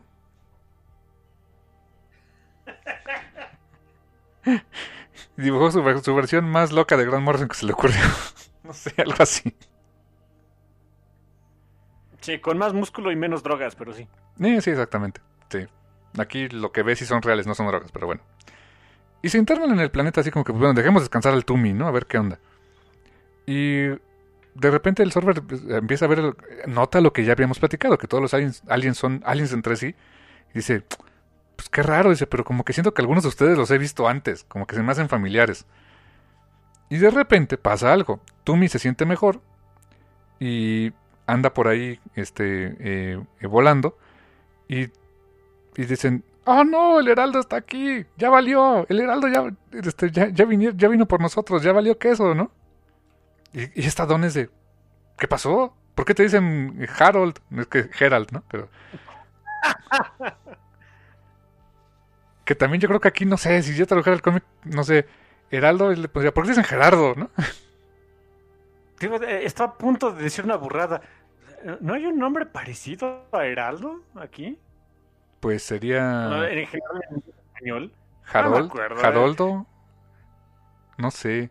Harold, Haroldo, sí, sí. De hecho, e, el nombre de Harold ya no se utiliza, pero, pero por supuesto, Haroldo, pie de, pie de liebre, uno de los monarcas este, eh, de, daneses de Inglaterra, por supuesto. Y así es como se traducía en español. Claro, claro que existe. Ya, gracias. Ahí está. Sería, en lugar de ser Heraldo, sería Haroldo. sería bueno. ok. ok, moving on, moving on. Y los, pues todos los se ponen así locos de, ya valió, viene por nosotros, así, y, y pues de repente pues le, los aliens le dicen a dónde, a dónde se saca de onda ¿por qué hablan eso de ti? O sea, pues tú eres buena onda, tú eres, tú eres chido, ¿no? ¿Qué onda? Y los extraterrestres le dicen, es que no sabes con quién andas. Él es el heraldo de, de la destrucción, él es el mensajero de la muerte prácticamente. Dice, él, es responsable de la muerte de trillones de seres en el universo. Es el monstruo más grande en el universo. Que aquí hay algo bien interesante. Todos sabemos que quien consume los planetas es Galactus. Galactus es el, responsable directo de trillones de muertes en, las galaxias por consumir la fuerza vital de los planetas y destruyéndolos. Pero eh, es algo que Richards ha establecido varias veces y hubo un, juicio donde este, él, él fue, él atestiguó que pues Galactus no es malo. O sea, Galactus es una fuerza de la naturaleza que hace lo que hace porque, porque lo tiene que hacer, porque tiene que comer. E, e, es complicado eso, o sea, e, esa idea siempre me ha parecido fascinante, de qué tan, qué tan villano no puede ser Galactus cuando, pues, o sea, sí disfruta hacer lo que hace, pero lo tiene que hacer porque si no se muere. Pero técnicamente hablando, el que, o sea, si Galactus es la tormenta, el que dirige la tormenta es el Surfer, y es el que él ha decidido, porque le, quitó esa responsabilidad a Galactus, él, el Surfer durante miles de años, fue quien decidió quién vivía o moría. Él es el que decidía el destino de planetas enteros al llevar esa fuerza de la naturaleza a consumirla, carnal. Sí, es un concepto, o sea, e, e, es la parte del surfer que siempre ha sido muy dramática. Es un concepto muy horroroso de, pues para salvar este, la vida de, los, de las personas que yo quiero, voy a matar al resto de todos tratando de minimizar eh, lo posible el impacto. Que bueno, a la postre sabíamos que era imposible, pero en fin, cada quien. Sí, es parte de, ese drama del surfer. Y una vez más, que tengas a un protagonista que tenga el pasado súper, súper oscuro y dramático y horroroso, de que es casi, casi un criminal, prácticamente es un criminal, eh, y de que tú lo, pero la manera en la que tú lo conoces, más bien pachón, aventurero, etcétera, es otra vez muy el estilo de Doctor Who chequen un poquito de repente eh, eh, el, resto de los trabajos de, Dan Slott. Eh, es muy pocas las veces que el señor tiene la oportunidad de, ser tan fanboy con algo. Y es algo que le aplaudo mucho, de que él, él pues siempre, él, él, ha dicho y varias veces lo mencionó, de que siempre quiso escribir Doctor Who, nunca se le dio cuando tuvo la oportunidad de agarrar al surfer, dijo, fuck this. O sea, si, no puede ser al doctor, ahora, sí es el doctor, ¿cómo no? Es plateado y, está en una tabla y, está por el universo. ¿Cómo fregados no? Sí, o sea, si, el doctor puede reencarnar en lo que se le da la gana siendo un Time Lord, a lo mejor digamos que, digamos que reencarnó en un habitante de Zenla. ¿Ya listo? Chido, vamos, ¿no? Ah, vamos? Eh, y bueno, cuando eh, Don este, se da cuenta, porque el surfer sí le, le admite, sí, sí hice todo eso, sí fui el responsable de todo ello. Eh, ahí se horrorizan por una cosa. El plan, la razón por la que el planeta, porque se estrellaron el planeta es porque el surfer no lo sintió, ni la tal, ni Tumi tampoco. No sintió que estaba ahí porque eh, estos habitantes, refugiados todos, de todos los incontables mundos, de billones de mundos que el surfer ha destruido eh, por haber llevado a Galactus, son los últimos de cada planeta y se refugiaron en este, en este lugar, New Haven, o sea, el paraíso, el nuevo paraíso. Y el planeta en sí mismo estaba eh, oculto, o sea, tenía había una tecnología que ocultaba eh, el planeta tanto de los ojos de Galactus como del Surfer. Y ahora hicieron algo muy malo, porque sin quererlo, al llegar por accidente a ese planeta, el rastro del que dejó el Surfer, literalmente ahora sí que su estela plateada, como lo traducen en español de repente, eh, es un caminito para que Galactus pueda llegar. Y ahora el planeta está, pues está condenado, porque tienen ahí, eh, o sea, está el camino trazado para que Galactus también lo pueda encontrar. Y hay un cisma ahí entre Don y el Surfer, o sea, Eh, el surfer promete tratar de arreglar las cosas como pueda. Eh, y pues Don le dice, pues vete de aquí, ¿no? Y tiene una conversación con Tumi de, bueno, ok, también tengo que arreglar las cosas, no me puedo ir así como así.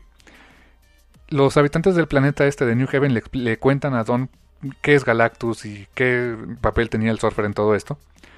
Y básicamente lo que le dicen es, tienes que pedirle al surfer que se vaya. O sea, que no esté cerca de aquí porque en cualquier momento Galactus nos puede encontrar. Y el número termina, efectivamente. Vemos a Galactus en su, en su planetoide gigante diciendo de, ah, ahí estás, mi heraldo. Aunque ya hace mucho que no es su heraldo, pero puede rastrear esa energía. Y entonces el planeta ahora tiene un ticking bomb, tiene una bomba de tiempo porque en cualquier momento Galactus está a punto de llegar ahora a este planeta donde todos estos refugiados que ya vivieron ese infierno una vez, lo tendrían que volver a vivir y por culpa del surfer. ¡Wow! Sí, que, de hecho ahí tenía que mencionarlo. Sí, culpa del surfer, por supuesto, pero la razón por la que se pudo estrellar en el planeta y por la que lo pudieron encontrar es porque el surfer no estaba conduciendo. Sí, eh, exactamente, o sea... Sí, como que Don tenga las manos limpias, ok, fue un accidente y lo que quieras, pero pues también existe el homicidio eh, eh, este, no premeditado, ¿eh? Sí, o sea, y, aquí es porque pues no tenía la experiencia. Ahora, ¿crees que el surfer hubiera podido evitar el planeta? Sí, o sea, tan, o sea, si no estuviera conduciendo como loco, sí, claro. buen punto, pero sí, como Don pues no se la sabía bien cómo manejar al Tumi, buen punto. En el siguiente número, eh, básicamente, el número se llama, tiene un título muy acá, Slingshot, que es resortera en español. Y básicamente es el, el surfer regresa a este planeta y le dice o sea, este Don, Don, llama al surfer y le dice que pues, eh, pues tiene, que haber algo para poder salvar este planeta. Y sí, el surfer le, cuenta su historia en, dos páginas, nos resumen la historia del Silver Surfer cuando estaba como Norin Rad en Senla, el, el, trato que tiene que hacer con Galactus de convertirse en su heraldo para que perdonara su planeta, que a la larga no sirvió, o sea, sí acabó consumiendo Senla. Eh, y de que pues estuvo llevando a Galactus de planeta en planeta durante milenios, hasta que se topó con la Tierra. Y en la Tierra, pues hubo gente que logró detenerlo, que son los Fantastic Four, que es aquella inmortal trilogía de Galactus que, escribió Stan Lee con arte de Jack Kirby, o bueno, escribieron entre los dos básicamente. y el por qué e, en ese momento el Surfer se rebeló contra su amo y, el, y Galactus lo condenó a estar atrapado en la Tierra durante muchos años. Eh, que fue precisamente también el tiempo en el que se estableció este planeta de, este, de New Haven más o menos así, en resumidas cuentas es eso. Y el surfer dice, bueno, eh, tengo que detener a Galactus, porque Galactus ya había llegado.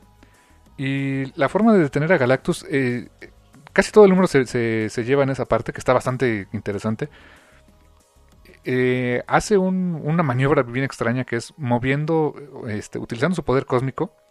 Él se planta de un lado de una luna gigantesca del planeta este, de New Haven, el Tumi de otro lado, y básicamente entre los dos eh, mueven una luna completa con la intención de arrojarle esa luna como arma a, este, a Galactus, en una onda muy de David contra Goliat. O sea, a Goliat lo eh, bíblicamente eh, David derrota, a Goliat con una resortera, demostrando que pues más vale maña que fuerza. Es, la enseñanza clásica ¿no? de, de, esa parte. Nada más que aquí la resortera es con una gigantesca luna que estrella directamente contra Galactus. Y Galactus sí, digamos que pues sí lo saca de balance, sí le, sí le metió un sopapo bastante bien puesto. Sí lo sintió. Sí lo sintió, efectivamente. Pero es Galactus. Y le dice, ah, mi heraldo, o sea, me has como que me has traicionado, pues, este, estás usando ese poder que yo te conferí y poder que ahora te voy a quitar. Y le quitó el poder, o sea, le quita, le, le quita el poder y lo que deja como Norin Rat flotando en el vacío. Y entonces Galactus, llega directamente al planeta, se planta firmemente en este, en este planetoide y va a consumir este New Haven como lo ha hecho incontables veces con otros mundos. ¡Ay! Y, eso... y, de hecho hay, un detalle muy padre al final de este número. Que en el número, ven que todos los números les estaba comentando que siempre había una leyendita que decía The End, o sea, del final. sí. En este número, como hay continuación, dice al, final, en vez de decir el fin, dice concluirá y dices, ay. Bonito detalle, muy sencillo si quieren, ¿verdad? Para darte a entender de que lo canijo apenas viene. en una serie que nos tenía acostumbrados a que siempre fuera episódica. Eso está muy padre. Sí, te da esa sensación de, que, de finalidad en el siguiente número, ¿no? Y en el siguiente número, eh, wow, pues el surfer no estaba muerto, andaba de parranda, o sea, se logró este, eh, como, hizo, hizo, hizo como zarigüeya y parecía que se había muerto. Pero el surfer dice, ok, falló mi plan, pues voy a detener a Galactus como sea. Y hay una secuencia de que, que, es tan clásica, es, una... Es esas imágenes icónicas del universo Marvel donde vemos al surfer dando vueltas alrededor de Galactus y disparándole con, con los rayos cósmicos. Y el surfer como que sintiéndolo como una molestia mosca. ¿Te acuerdas de aquel videojuego de, cuál era? Marvel este, Ultimate Alliance, donde ah. justo veíamos esa escena, ¿no? Exactamente, tienes toda la razón. Ya no me acordaba, fíjate qué buena memoria. Donde teníamos que hacer eso, comprarle tiempo al software para que le, le pegara de cates a Galactus, ¿no?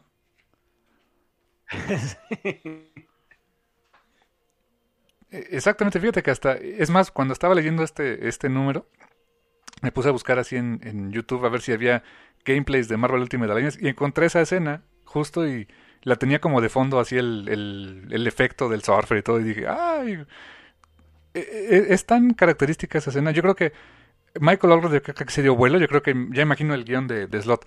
Oye, ¿te acuerdas la escena en la que el surfer vuela alrededor de Galactus y le pega? Date vuelo. Pero para ayer, hijo. Y le quedó fantástica, ¿eh?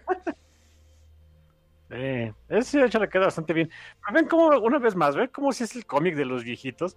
¿Cómo, ¿Cómo, se refirió mi hermano a esta escena? La escena icónica que en todos lados sale, que todo fan viejito reconoce. Sí, es con toda la intención. Sí, y que para los fans nuevos, pues a lo mejor es de, ah, mira, salió en el videojuego, ¿no? ah, exactamente. Sí, pero para que y para los verdaderamente nuevos, oh shit, es completamente nuevo. Eh, funciona a esos niveles, sin bronca. Sí, y el cómo resuelven el tema con Galactus es, es fascinante, carnal. Que, es muy, muy también Doctor Who el asunto, ¿no? Porque no pueden, no pueden contra Galactus, maldita sea, es Galactus. ¿Qué van a hacer? Ya intentaron lanzar una luna. Ah, la, eh, em, el, la gente de, New Haven le o sea, se entera de que la forma en la que Norin Rad pudo salvar a su planeta por lo menos temporalmente, fue el ofrecerse como, como el surfer, como, como el heraldo de Galactus.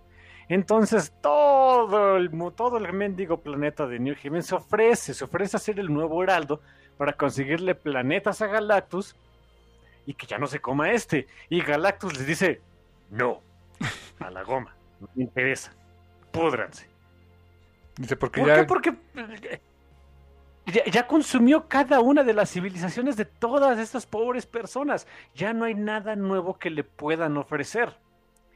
Entonces, a Jasmine Khan se le ocurre decir, oye, si entonces, este, si lo que quieres es consumir, o sea, que tener un heraldo de un planeta que nunca has consumido, nunca consumiste la Tierra, yo soy de ahí, pues, ¿qué tal si yo soy tu heraldo?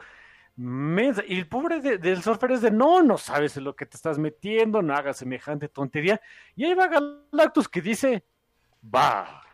Y sí, agarra a la pobre de Don y la empieza a convertir en su heraldo. Y, esto, Surfer sacado todo donde de no, no manches, tengo que evitar esto. O sea, eh, bien, de veras bien sacado de onda, porque es lo que él menos quiere, que, que alguien más, y sobre todo alguien que, que al Surfer sí le importa, tenga que pasar por lo mismo de, de, ser el heraldo. Damn. Y por, por un momento lo estaba ah. haciendo. O sea, la imagen en que está convirtiendo a, Don en un nuevo heraldo, dije, no, no otra vez.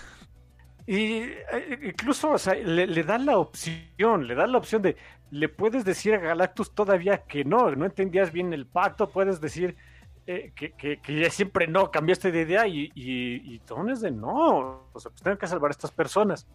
La salvación, de hecho, viene no por el surfer, no por el, no por Don y definitivamente no por la benevolencia de Galactus. La, el, el, cierre de este arco llegó a través del pues sacrificio que hace la gente de New Haven agarra toda la bola de naves espaciales que ellos tenían, donde llegaron evidentemente a este planeta, como escaparon de su planeta de origen, y le dicen a Galactus, mira, nosotros nos vamos, toda esta flota que ves es toda la gente que vivía aquí, pero todavía queda el planeta. Si nos dejas ir a nosotros y dejas ir al Surfer y a Don, gracias, cómete el planeta, no te vamos a dar lata. Y Galactus dice, va. Tengo hambre, así que... Y se pues, traga el planeta. Eh, sí, él, no le interesa matar gente, él necesita comer el planeta. Que la gente se muera al hacer eso, pues es, es secundario. Entonces dice, ok, acepta, los, eh, acepta, que se vayan y destruye el planeta de New Haven y que creen. Entonces el Surfer se hizo responsable por el bienestar de unos 6 billones y pico de habitantes de un planeta que una vez más Galactus destruyó. Gracias, Surfer. Sí, y ahora el Surfer en compensación se ha convertido en, el heraldo de la gente de New Haven. Ahora su objetivo es encontrarles un planeta donde vivir. Un planeta en reparación del sacrificio enorme que hicieron ahora por, eh, por el Surfer y por Don. Darle nuevamente su planeta, eh, o sea, revivir aquel trauma de, haber perdido su tierra una vez y ahora volverla a perder, eh, para, poderlo, para poder salvar a sí mismo, salvar al Surfer, salvar a Don. Y ahora el Surfer se convirtió nuevamente en un heraldo, pero esta vez en un heraldo de la gente de New Haven. ¡Wow! ¡Wow! La verdad que fantástica resolución, honestamente, ¿eh? Sí, sobre todo porque, o sea, cuando yo estaba leyendo este número, yo honestamente sí me quedé pensando, ¿y cómo le van a hacer? O sea, darse de cates contra Galactus, eso nunca sale bien. Nunca. Lo, intentaron. Tienen que ganarle. Exacto, pero tendrían que ganarle de alguna otra manera. Y pues la forma en la que ganaron esa pelea fue no peleando. Wow insisto también, muy Doctor Who el asunto, ¿no? Sí, no peleas, o sea, buscas la solución pacífica y lógica de todo este asunto. Y así termina este eh, segundo volumen del Silver Surfer 2014, o sea, fue, fue el, segundo volumen de aquella primera serie de Dan Slott. Qué, complicado lo haces, Marvel, pero bueno, este, ahí acabó ese, primer, ese segundo volumen con un arco de historia de tres números. Fíjate, eso me, se me hizo también el bonito eh, la bonita referencia, porque fue un arco de historia centrado básicamente también en Galactus, y fue tres números, igual que el primer arco de historia de Galactus fueron tres números también, aquellos números inmortales de, Kirby y de Stan Lee. Y eh, la verdad me, gusta el tomo en general porque es un tomo redondo. Eh, los personajes no son iguales que como empezaron, tienen un crecimiento interesante. Hay un conflicto bastante fuerte entre Don y el Surfer. Eh, plantea preguntas este, interesantes al, lector um, acerca de la ética de lo que hace el software, de lo que hace Galactus, de, este, de la relación que tiene con Don.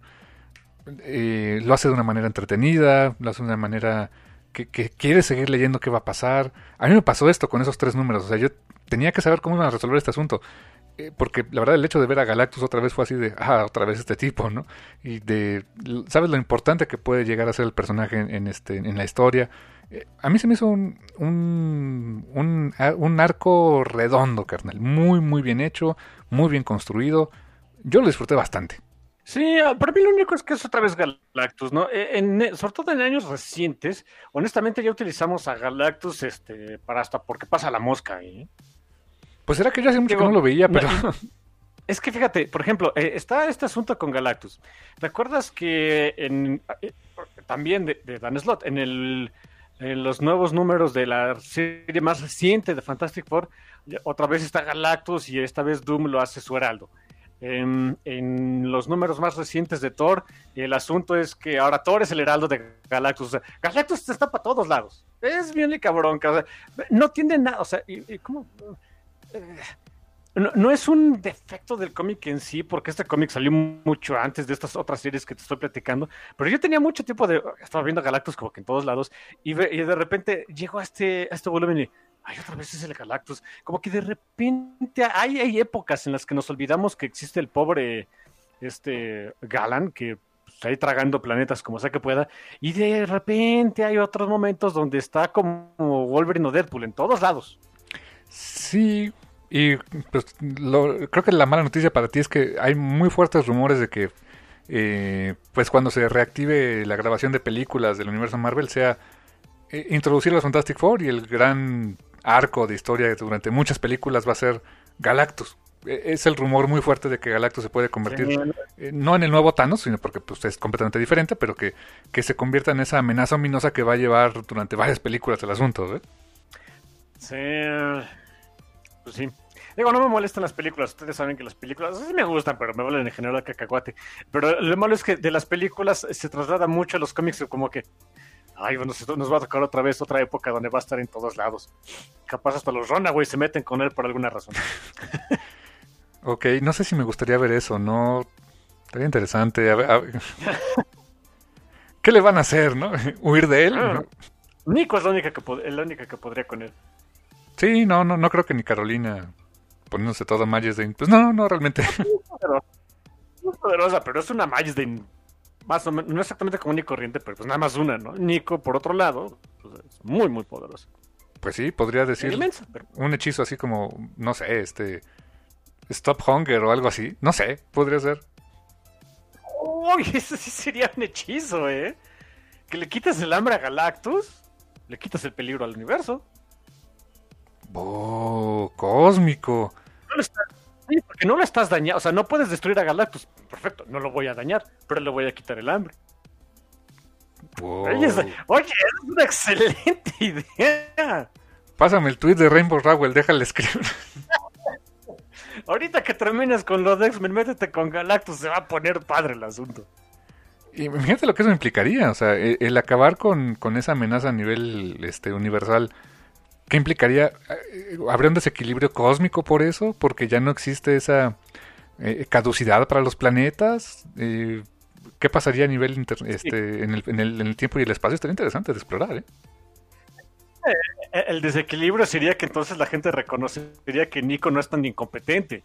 Y lo que menos quiere Nico es pasar percibida por alguien. A ella le gusta el anonimato. Imagínate quién voltearía a verla. Doctor Doom, voltearía a verla pues todo el mundo, ¿no? Y otra vez a correr. Ok, ahí está el nuevo arco de historia de Runaways. Listo, ahí está. ahí está con eso que quedó. Wow. Fantástico, carnal. Pues para, para todo eso y más da la imaginación gigantesca de, de Stan Lee y Jack Kirby en aquellos momentos, con esos personajes como el Surfer, Galactus, que han inspirado a un chorro de gente a hacer cosas. Hasta nosotros un fanfic de volada, nada más este con los Runaways, nada más de, de tener esa amenaza gigantesca ahí, ¿no? Rápido salió como vieron. Wow. Pues, ¿qué tal, carnal? Palabras finales de, este, este nuevo tomo, este segundo tomo revisado de, del Silver Surfer, carnal. Acérquense al cómic para los viejitos, ¿eh? ¿eh? No se arrepienten, es un cómic muy, muy amigable. También es muy sentido del cómic para los viejitos de... Eh, no, no, les pide más de lo que el cómic les entrega. Todo lo que necesitan saber está aquí. Eh, lo que no lo que no, no, lo entrega de inmediato se lo explica después. Eh, es muy recomendable en ese sentido. Fue muy galardonado en su tiempo cuando salió el cómic, fue muy apreciado. Cuando salió todo el asunto del huracán Hickman, de, y sí, sí le tocó a este cómic, del, el, relanzamiento de todo otra vez con números uno después de lo que Hickman hizo, que bueno, en fin, como sea. Eh, cuando pasó eso, sí la gente se, se, sacó mucho de onda, así de, oye, pues es que estaba re bueno, ahora sí que, ¿cuál era la necesidad?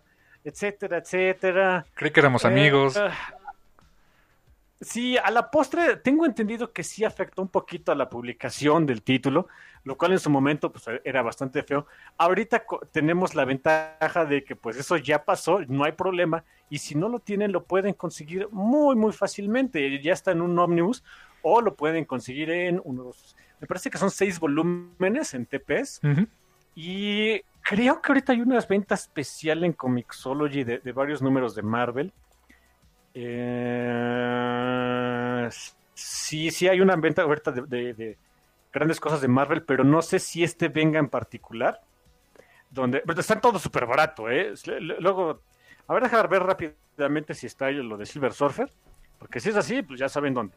En Comixology, ¿no? Pero digo, ah, sí, ahorita tenemos la, les digo que tenemos la facilidad de que como ya pasó el huracán Hickman, ya no tenemos que, eh, ya no hay publicación de esto, ya, acabó el cómic, no nos tenemos que ver en la, eh, en ese eh, horrible momento de chin, me, detuvieron la publicación por whatever. Aquí ya no, lo pueden conseguir bien fácil y todo bonito. Eh, nada más, o sea, nada mal con eso, ¿eh? Y estoy viendo rapidísimo aquí. Sí, por cierto. Eh, no encuentro esta serie. No, está, no, está, dentro de esta. dentro de las ofertas de este mes, ¿eh? No, desafortunadamente no. Pero puede estarlo, o sea, eso, o sea, es cosa de cacharle, ¿no? Cosa de cacharlo, exactamente. Sí. Pero sí, o sea, no, no lo pierdas. Fíjate, a ver, fíjate, encontré por ejemplo aquí los volúmenes de, por ejemplo, el, recopilado. Está en 9 dólares. El primer recopilado. Ah, no está tan mal. No está tan mal, no está tan mal. Sí, sí, sí, exactamente. Y hay un friego de cómics del surfer más viejitos, unos con un arte muy noventero, pero bueno. sí. Oye, tuvo una serie que duró más de 80 números, ¿quién lo diría? Te digo que eh, yo no sabía de la historia de publicación del Surfer. Precisamente cuando lo estuve buscando y todo esto, vi en esto de Comixology, vi cuántas tenía. Yo me quedé de santo, Dios, es un resto. Restísimo. Es un friego, ¿eh? Pero sí, interesante, carnal. ¿eh? Pues ahí está, mi hermanejo. Eso es el segundo volumen que revisamos de, del Silver Surfer, Diagonal Doctor Who, de Dan Slott, Michael Ulrich y Laura Allred. Pues es un cómic muy entretenido, como bien dice mi hermano, échenle un ojo también. Este, sí tiene esa estructura, como dices tú, para los viejitos, como tu servilleta, pero con suficiente frescura para cualquiera que le quiera entrar a, conocer este, estos universos, literal, estos mundos extraños, carnal. Porque el surfer eso hace, investigar, explorar. A través de él estamos llegando a muchos mundos extraños, carnal. Y mientras Galactus no se los coma, los vamos a mantener así. Efectivamente, y pues gracias. Totales. Y hasta la próxima.